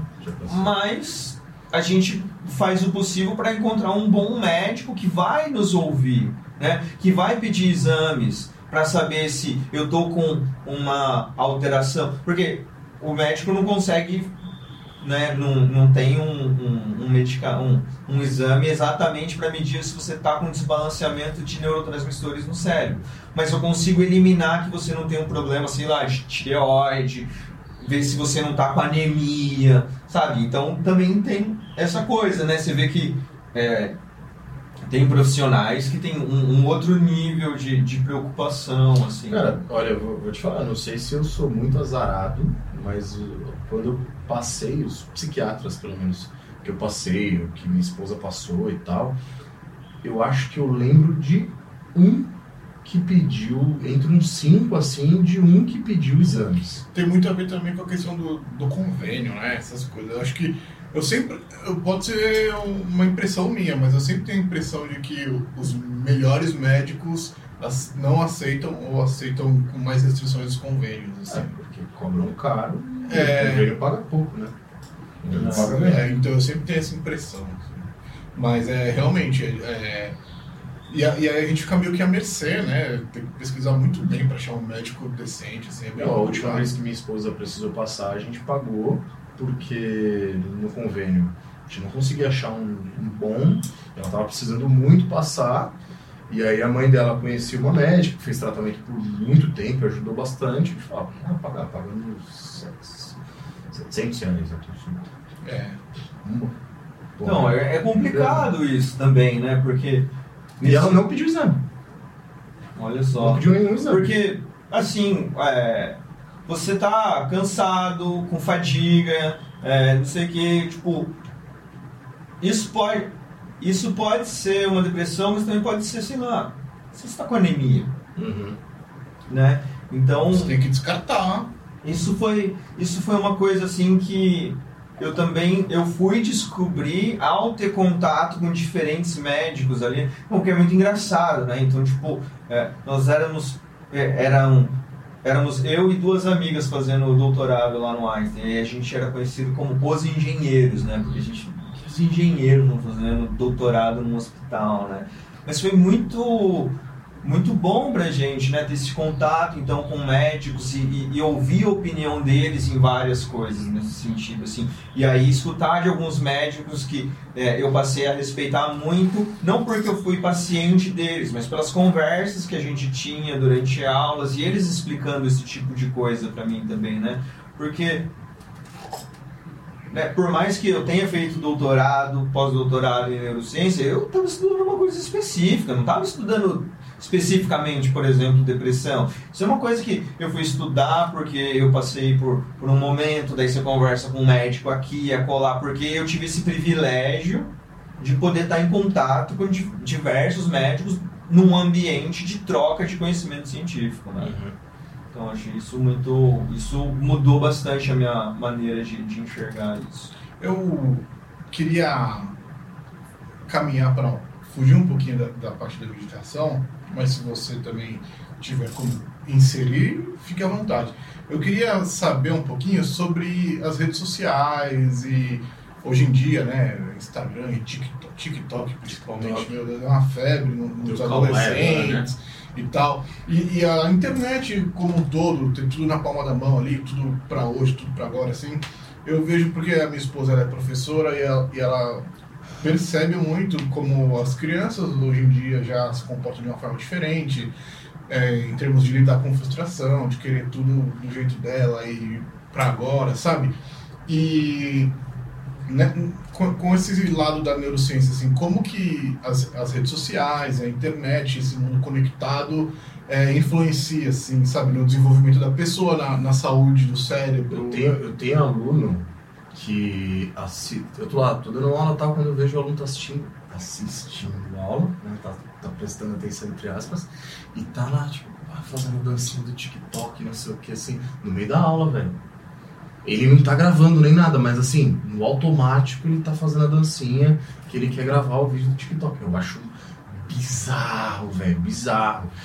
Eu vou ser sincero que assim, eu finjo demência por não saber como agir ali, cortar a linha de raciocínio e tal, mas a vontade que eu tinha era sentar assim, né, e trocar uma ideia com os pais, assim, falar, cara, hum, não é normal, eu acho, sei lá, posso estar falando uma bosta aqui. É, a gente nem é tão velho, mas isso já não é da nossa geração. Assim. É Quando velho, a gente ia pra escola já era bem A gente não, não tinha internet, não é tão velho. Não, assim. não sou velho não, cara. Só não tenho cabelo, faz pra você. O que, que você tem a dizer sobre isso aí? dizer que é assustador. É. Não, é. Vamos lá. Então, a gente que, que tem um pouco mais de, de experiência, digamos assim, a gente. De idade mesmo. Eu me lembro de pegar ônibus com meu tio e meu tio ia fumando dentro do ônibus. Era uma coisa considerada normal, né? Tipo, as pessoas fumavam dentro do cinema. Nossa, cara, você lembra a, a, as baladinhas no começo? Nossa. Quando a gente começou a sair ali, tipo. Do... Você chegava em casa, você tinha que. Antes de. Não dava para deixar uma roupa que você ia pra balada dentro do quarto. Aquele negócio tava radioativo, né? Então o, o, cigarro era uma coisa com uma permissividade muito maior, né? E aí como que funciona o, o cigarro, né? Em geral, a gente fala assim, a pessoa, a pessoa em geral tem, é, começa a se sentir, sei lá, um pouco mais ansiosa, alguma coisa assim, vai lá e fuma um cigarro, né? E aí, então a gente tem um, um, uma certa a gente meio que está monitorando o nosso corpo e aí a gente sente um desbalanceamento, a gente quer voltar para o equilíbrio, a gente fuma um cigarro que tem nicotina e aí é muito louco que a gente tem um receptor para nicotina, né? Então, um dos neurotransmissores que, que a gente tem, dos principais, é a acetilcolina. E a gente tem a acetilcolina nicotínica. Então, a gente tem um, um neurotransmissor que a nicotina encaixa certinho ali e aí ela vai para o cérebro e ela vai disparar dopamina e vai dar uma sensação de prazer. Então é uma, um, uma recompensa muito fácil, né? que você obtém de maneira muito rápida. Então, para evitar o, parte dos danos, né? porque o cigarro tem muito mais do que a nicotina, então hoje em dia tem gente que usa um cigarro eletrônico. Esse aqui. Tem, tem nicotina nesse daí? Tem. Mas eu consigo dosar. Eu posso por 100, posso por mais, posso por menos. Mas eu acho que o verdadeiro cigarro eletrônico são as redes sociais. Dessa né? geração. Dessa geração. Não, dessa. Né? Vai me dizer que você não jogou Candy Crush perdeu horas de sua Cara, vida jogando Candy? Crush eu não, Eu não não gostava não. eu não joguei. Eu não. Pior que não. Quando eu tive o meu primeiro celular, eu jogava cobrinha só. E comendo maçãzinha. Preto e branco, aquela tela. Mas você escrota. conheceu. Vocês conheceram muita gente que perdeu a Minha vida esposa, nossa, minha esposa, às vezes antes de dormir, No Facebook era uma praga. Antes de dormir, Que vinha notificação, assim. minha esposa ficava lá, deitada e, jo- e jogando o Candy Crush. Não, é pra me dar sono. Os caras contrataram um monte de neurocientista. Pra fazer o jogo? É. Caralho, mano.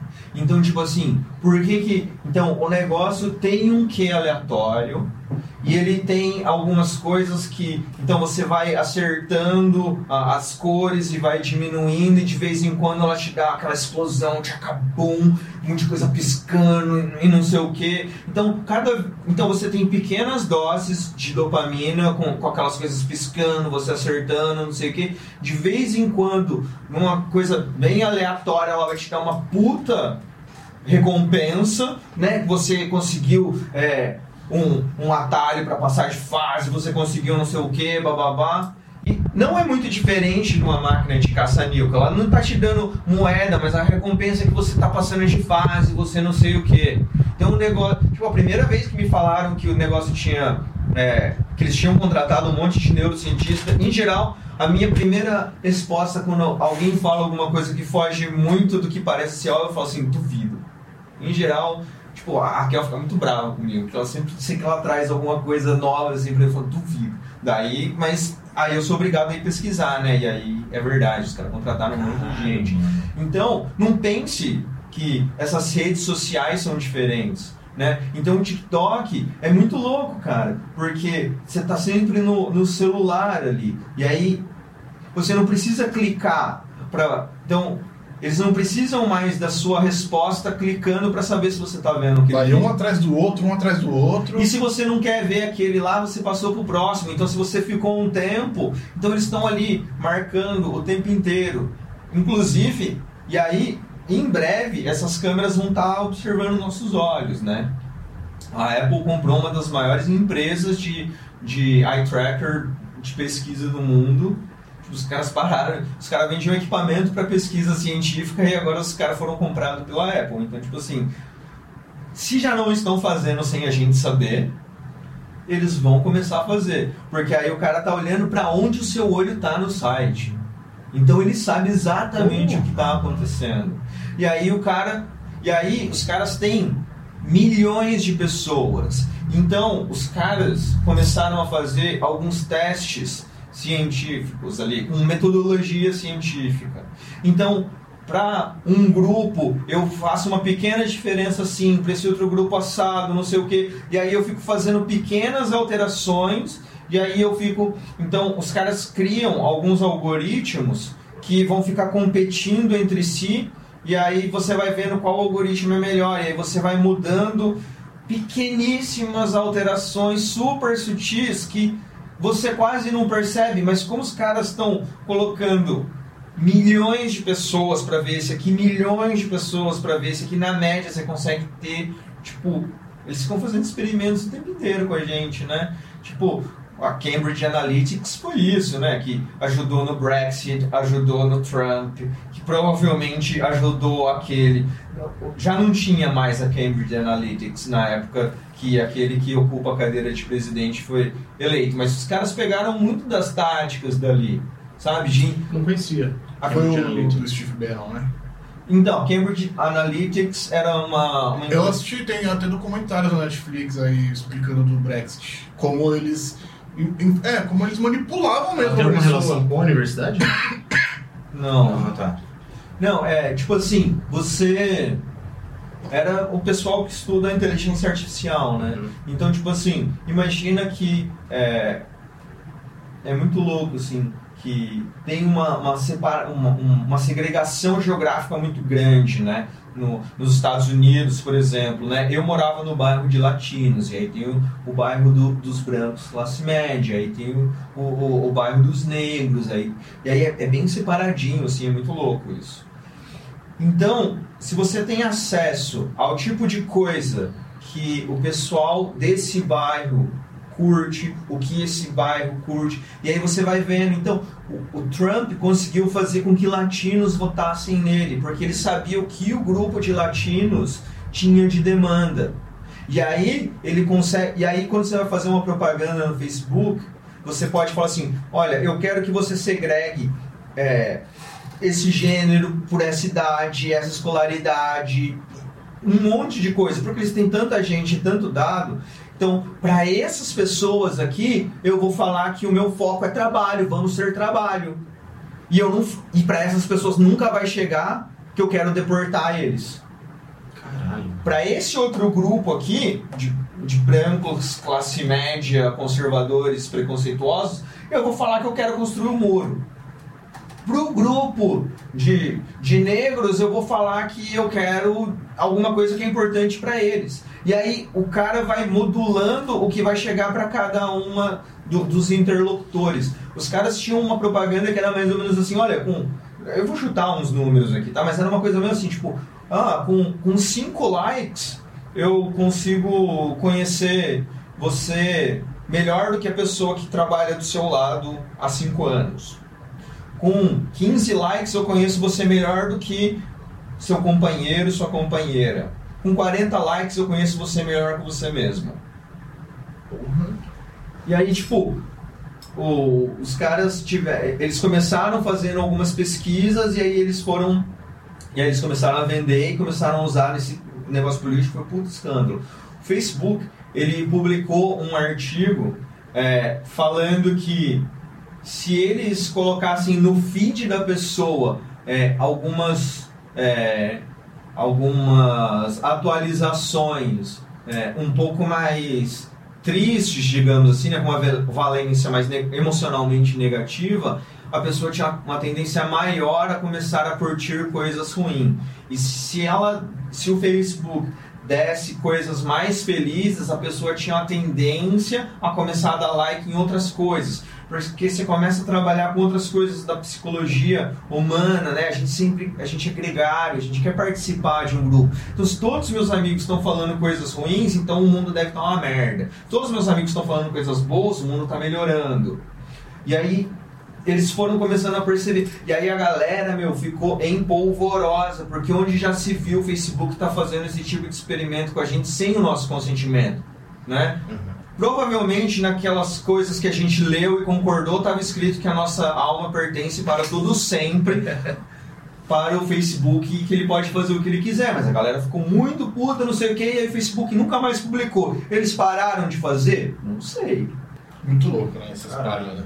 Então, eu acho que a relação que a gente. Eu, eu, eu acho e eu não tirei isso né, da, da minha cachola. Tem bastante gente que vem advogando que a gente vai tratar as redes sociais como cigarro em pouquíssimo tempo. Porque é muito claro que as redes sociais elas estão é, atuando no nosso, no nosso sistema de recompensa e, e a gente está então se perdendo nesse vício aí. Mas Você acha no sentido de começar a inibir o uso, de criar restrições, etc?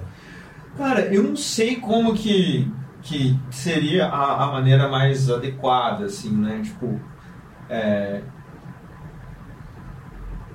existem diversas maneiras de, de você fazer. Porque, por exemplo, o algoritmo do YouTube. Teve um tempo que o algoritmo do, do YouTube ele era definido para mostrar coisas muito parecidas com o que você estava assistindo. Depois o algoritmo do YouTube passou a querer maximizar o tempo que você vai passar nele. Então ele vai colocar coisas que te instiguem a ficar lá. E aí vai ser uma coisa meio parecida, só que vai ser uma coisa mais provocativa. E aí começou a, a os conteúdos que começam a, a emergir como os mais é, mais, os mais vistos com um algoritmo que te recomenda de um jeito é um, que te recomenda de outro jeito é outro. Então, uma das possibilidades também é a gente é, é você começar existir uma possibilidade que é começar a ter restrição de tempo de uso, sei lá. Pode, existem coisas culturais também, né? Tipo assim, o, o quão culturalmente era aceito, né, fumar em todo e qualquer lugar e como isso é visto hoje em dia, né? Então tem, pode ser por lei, pode ser por cultura. Eu sinceramente não acredito muito em autorregulação dos mercados, mas para quem acredita pode ser que aconteça assim. A mão invisível eu acho. Não existe. Eu vou te falar uma coisa que eu estou tirando da minha cachola, né? Eu acho que assim, se acontecer, talvez aconteça por uma questão cultural porque eu acho que tem uma diferença muito grande entre o cigarro e as redes sociais. E aí eu não vou falar da parte neurológica, mas da parte capitalista. O cigarro é um setor econômico específico dentro do capitalismo. As redes sociais, elas se transformaram numa engrenagem assim fundamental do capitalismo hoje. Qualquer empresa que se pretenda se tornar gigante ou se manter gigante, ela depende do uso das redes. Seja através de algoritmos, sei lá, seja de engajamento ou qualquer coisa do tipo. Então eu acho muito difícil algo que se tornou, tem se tornado tão vital para a manutenção, para o crescimento do capitalismo, acabar. Acaba não, mas ser regulado nesse sentido. Acho que se for no sentido cultural, talvez, talvez aconteça. Eu, eu também acho que foi possível né, mudar essa, essa coisa do cigarro por conta do, do, do, do, mal passivo que ele também pode fazer com as pessoas ao redor. Não é só a pessoa que está fumando, mas se a pessoa está fumando no ambiente fechado e as pessoas ao redor, elas têm ali um dano passivo. E a rede social, como é você. você pô, se você não usar, você, beleza, mas é, é uma escolha mais pessoal, é mais difícil de ter, sabe? Ah, mas pode ter esse... um passivo.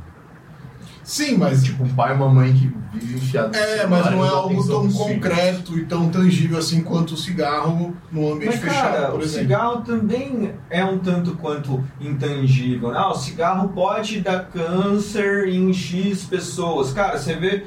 Sei lá, eu, eu vejo muito mais gente tendo efeitos adversos óbvios por conta do excesso de uso de rede social do que eu via pessoas desenvolvendo uma doença que claramente foi ligada pelo tabaco, sabe? Já pensou, igual cigarros, é obrigado você informar. Você abre o Instagram e tá.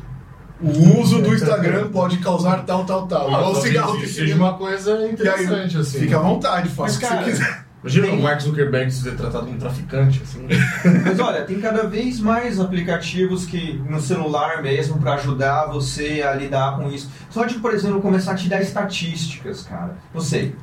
Viés meu, né? Eu, eu sou nerd, eu assumo, não tem como fugir disso. Mas assim, a primeira vez que eu instalei um aplicativo só para me mostrar quantas vezes por dia eu tava abrindo um navegador, quanto tempo eu tava gastando no navegador. Eu falei, caralho, velho Tipo assim, tô perdendo muito tempo. E aí eu instalei um programa para bloquear mesmo. Olha, eu tenho X minutos a cada duas horas para dar uma, uma aliviada aqui e vou, vou ver alguma coisinha. E aí, com, e aí você vai fazendo algumas coisas assim. E tá ficando, para alguns setores da sociedade, é meio claro, assim, né? É meio doido, cara, você é, ver entrevistas sobre a vida de alguns figurões da, do Vale do Silício que não deram smartphone para os filhos. Eu já ouvi falar muito disso também. Tem muito. E aí tem. Lógico, né? O Vale do Silício é uma indústria gigantesca, muita gente, várias subtribos, como todo lugar grande, né? Mas tem todo tem essa galera que, que tem começado a cada vez mais, tipo, se desligar no fim de semana, não entrar. Porque é, a rede social. A rede social é mais ou menos a TV, né? Porque, querendo ou não, né, a TV, assim como as redes sociais, é, a gente não é o cliente da rede social, a gente é o produto da rede social, né? É, a gente às vezes viaja achando que a rede social foi feita para ele. Não, a rede social foi feita para os anunciantes mandarem é, o, as propagandas para gente, né? Assim que eles ganham dinheiro. E vai, então a gente está cada vez mais, é, fica cada vez mais claro que o, o bem que está sendo, que está em jogo é a nossa atenção, né? E a gente está muito facilmente dando ela e a gente está perdendo muito a capacidade de estabelecer conexões mais profundas também. Eu acho que a própria pandemia mostrou pra gente que sim, é possível fazer muito mais coisa do que a gente acreditava que era possível de maneira remota, online. E por outro lado, mostrou que a gente sente uma falta do caramba de encontrar com as outras pessoas. Uhum. Somos animais gregários, a gente precisa de toque, né? A gente precisa dessa conexão olho no olho que, mesmo que a gente tivesse os três no, num, em alguma plataforma online, é diferente essa interação que a gente tem. Às vezes a gente tem que né? fazer, a gente faz entrevistas, na verdade, praticamente todas a gente fez é, online e é muito diferente, cara. É. É muito diferente, é muito diferente. Então eu acho que também tem isso, sabe? Tipo, é, você tem um, um, momento no qual a, a gente como sociedade está aí então descobrindo algumas coisas interessantes das redes sociais, né? Você conseguir encontrar seus grupos, né? Imagina, é, não sei se vocês são aqui de São Paulo, sou de Londrina, interior do Paraná, uma cidade bem pequena, super provinciana, me senti um peixe fora d'água do caramba, sabe? Aí Imagina se tivesse rede social naquela época, você conseguir encontrar sua tribo, não necessariamente geograficamente ali do seu lado. Tem o seu lado legal, tem o seu lado sombrio. Você pode encontrar uma galera que acredita que os extraterrestres estão envolvidos aqui, que a Terra é plana, que cloroquina funciona, essas coisas tudo tem seus prós e contras, né? Então eu acho que a gente começou a ter os benefícios das redes sociais e a gente está se perdendo, mas eu acho que já tem um movimento de uma percepção de que a coisa não é bem por aí, né? Tipo, minha amiga tava falando que é, a filha dela agora tá com uns 16 anos, assim, e aí ela falou assim, cara, na nossa idade a gente brigava com, com a nossa coleguinha, com o nosso coleguinho na, na escola, Daí a gente tinha um dia inteiro, né? Para esfriar a cabeça, parar para pensar e aí a gente voltava a se encontrar com essa pessoa no outro dia. Agora as crianças estão no meio de um grupo de, de WhatsApp e elas brigam no grupo e elas, né, publicamente continuam brigando, fica até de madrugada, daí no outro dia continuam e não sei o quê. E sabe? E, e são coisas que, que tipo, a gente vai ter que ver como que lida com esse tipo de coisa, né? Começar e e é, e é, e é um movimento pendular, em, né, em geral. A gente vai indo num lado, vê que não deu certo, regride, às vezes erra a mão pro outro lado e vai. E a gente tem que. É, a, a, sociedade é, está em movimento constante, né? A gente tem, sempre tem essa dinâmica acontecendo. Né? Muito louco, né? Muito louco. Use com moderação. Acho que a mensagem é essa, né? Tudo tem seus prós e contras, mas é só saber usar. Mas é, é que é, realmente acho que a gente ainda precisa amadurecer um pouco mais, assim, porque é uma novidade mesmo e, e com, a, com, a, com a ciência, com a tecnologia, tá tudo cada vez acontecendo mais rápido, né? Tipo, surgiu a internet, aí o, o, espaço de tempo foi diminuindo, né? Até você lá ter um e-mail e comunicar tal, beleza. Mas aí, de repente, as novas tecnologias foram encurtando, né? Cada vez saindo mais e mais e mais. Então, acho que não deu muito tempo ainda para absorver, mas a gente vai, vai conseguir criar essa maturidade, eu acredito. Acho que a educação também tem que fazer parte, né? Da Sim. Guiar a molecada. É, é o que eu acho. acho que é tem que falar fácil, pro seu para com essa porra. É mais fácil pro lado cultural do que. do que. Eu acho. Do lado cultural do que você pegar na. Ah, não, porque. o mercado vai regular, o, Não as, vai. o- as instituições vão que regular. estão ganhando dinheiro também. Até porque, mano, eu, cara, por algum, algum- em muitas coisas assim, eu acho que você ficar proibindo tudo também não resolve nada. Droga também. É, maconha aí, ó, proibida, não resolveu porra nenhuma, só fudeu mais gente. Acho que não é resolvido. É, acho que é não sei base se da educação, da É. cultura e tal. Mas, Mas eu acho que também vai ter um, tem uma questão de que não é, é, uma, uma- isso, isso sei lá é uma coisa que eu, que eu venho é, cada vez mais é, aprendendo, né, que eu vim trazendo da minha prática com a meditação, que não as coisas não são necessariamente cognitivas, sabe? A gente tem que começar a entender o que está acontecendo, né? Tipo, é, que a gente consiga também ter um pouco desse, eu acho que uma coisa que eu sonho assim é, é cada vez mais a gente conseguir é, auxiliar as pessoas a se conhecer um pouco melhor para entender o que, que elas estão buscando, né? Porque a gente às vezes está buscando algo que a gente nem entende direito o que, que é, né? E aí você vai trocando uma coisa por outra, assim, né? A gente vive fazendo isso, né? Ah, antes eu, eu fumava um cigarro, daí eu parei de fumar cigarro, mas eu comecei a comer chocolate, daí eu parei de começar a comer chocolate, passei a a bala sete belo, daí eu parei com a bala sete belo, comecei com amendoim, sabe? Tipo assim, e aí você não, não consegue ir na. Porque você acha que o problema é que você fumava cigarro, mas na verdade talvez você estava fumando cigarro por uma outra coisa. Você tem que ir nessa outra coisa e aí vai ser um pouco mais natural, né? E a gente tem é, é, essa questão. Nós somos seres gregários, nós somos animais sociais, né? E aí a gente fica nessa coisa, nessa loucura, assim, nós e eles. E aí esse nós é cada vez menor, né? Tipo, ah, o meu, o meu grupo que eu faço parte é só dos neuroengenheiros que tem cabelo encaracolado, estatura média e são um pouquinho gordinhos. Se tiver uma outra coisa aqui, eu não consigo aceitar, sabe? E aí a gente vai se perdendo um pouco nisso e aí a gente vai se, se, se, se fechando, né? E, a- e a rede social, então, tem, então tem o benefício de colocar a gente em contato com outras pessoas parecidas, mas daí a gente vai diminuindo um pouco a nossa tolerância com, com, com o diverso, né? Eu acho que isso também é uma coisa... Por isso também é importante a gente poder estar num ambiente que tem bastante gente, no qual não dá para controlar. Vai ter uma pessoa diferente, vai ter uma pessoa que vai me encher o saco, mas eu aprender a, a lidar com, com o diferente é importante também, É, né? pensar em sala de aula, sala de aula física, ela promove esse tipo de coisa. Se você pensa que nem antes da pandemia, tinha uma galera querendo promover o homeschooling, né?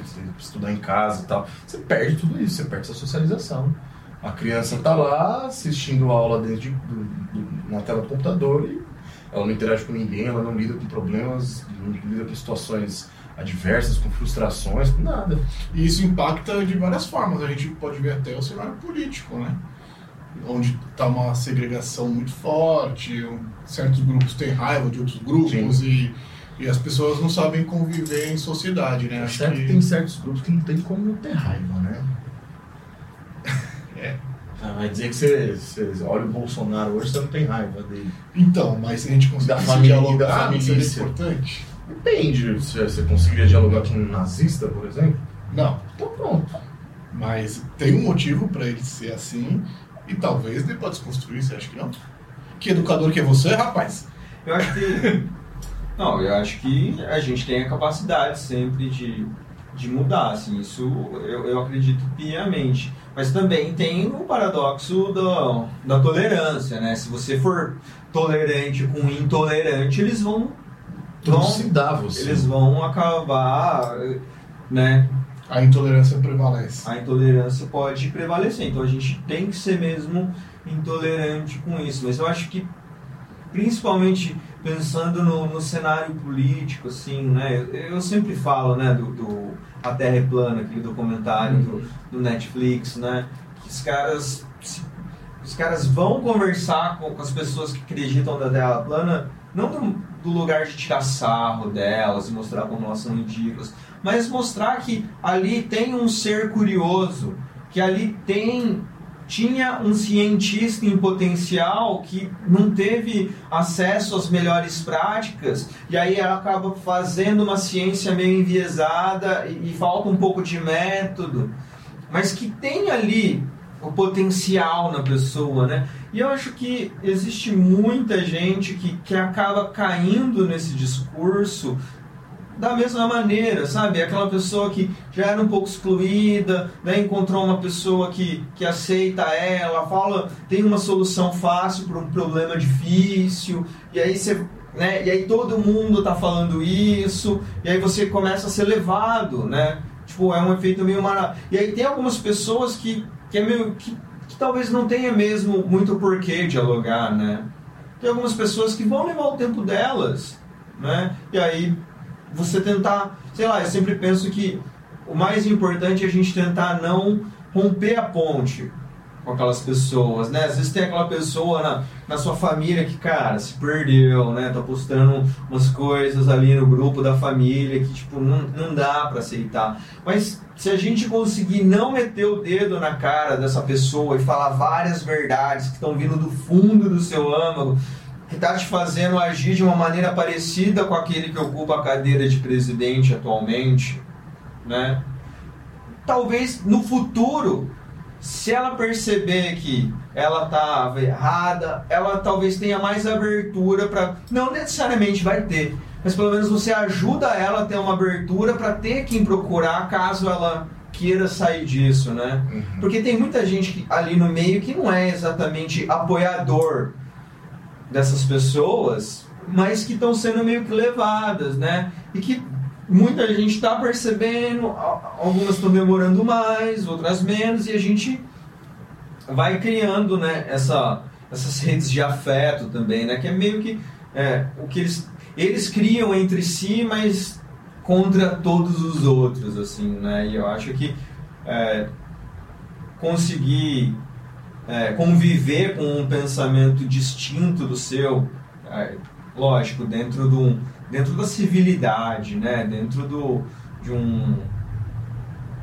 Isso, não dá para não dá para você conversar com, com um fascista, né? Tipo assim, uma pessoa que quer simplesmente tolher a sua liberdade dos outros e achar que todo mundo tem que ser igualzinho. É, tem coisa que. Exterminar grupos. Mas também não podemos dizer que todos são fascistas. Não, é, com certeza. E já, aí esses- falou- já falou sobre isso. Eu, é, eu penso nisso. Eu acho que tem gente que você tem que ter o feeling de saber que aquela pessoa não é um, um fascista e dá pra trocar uma ideia, dá pra.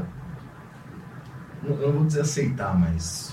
Dá pra você Dialogar, conviver, dialogar. tentar dialogar, mas tem gente que é podre mesmo. Não dá pra, não dá pra ter conversa, não. Bom, galera, acho que A gente falou de muita coisa. foi um papo muito bom. muito bom. Se vocês curtiram, deixa o like aí, comenta. Se você chegou podemos até trazer. aqui é porque o papo tá bom, É, inclusive. E né? o Maurício já, já se dispôs aí, caso vocês queiram aí. Tem mu- muitos assuntos ainda que a gente pode abordar, né? E aí, mais pra frente, a gente pode trazer ele de novo. Se vocês Exatamente. curtirem aí, se vocês compartilharem e tal, comenta aí, beleza? Não esquece de conferir, né? Os nossos parceiros, nossos- Freak Barbers, produtora 96mm, né? Confere nossas redes também, recomenda pra galera, ajuda a gente a crescer, trazer conteúdo pra vocês. E é isso. Maurício, Obrigado, obrigado. pelo tempo. Bom, obrigado a vocês, uma Pelo delícia ótimo essa papo, conversa pelo aí, ótimo papo. Todo mundo que acompanhou a gente também. Valeu, é isso. Até mais. Falou.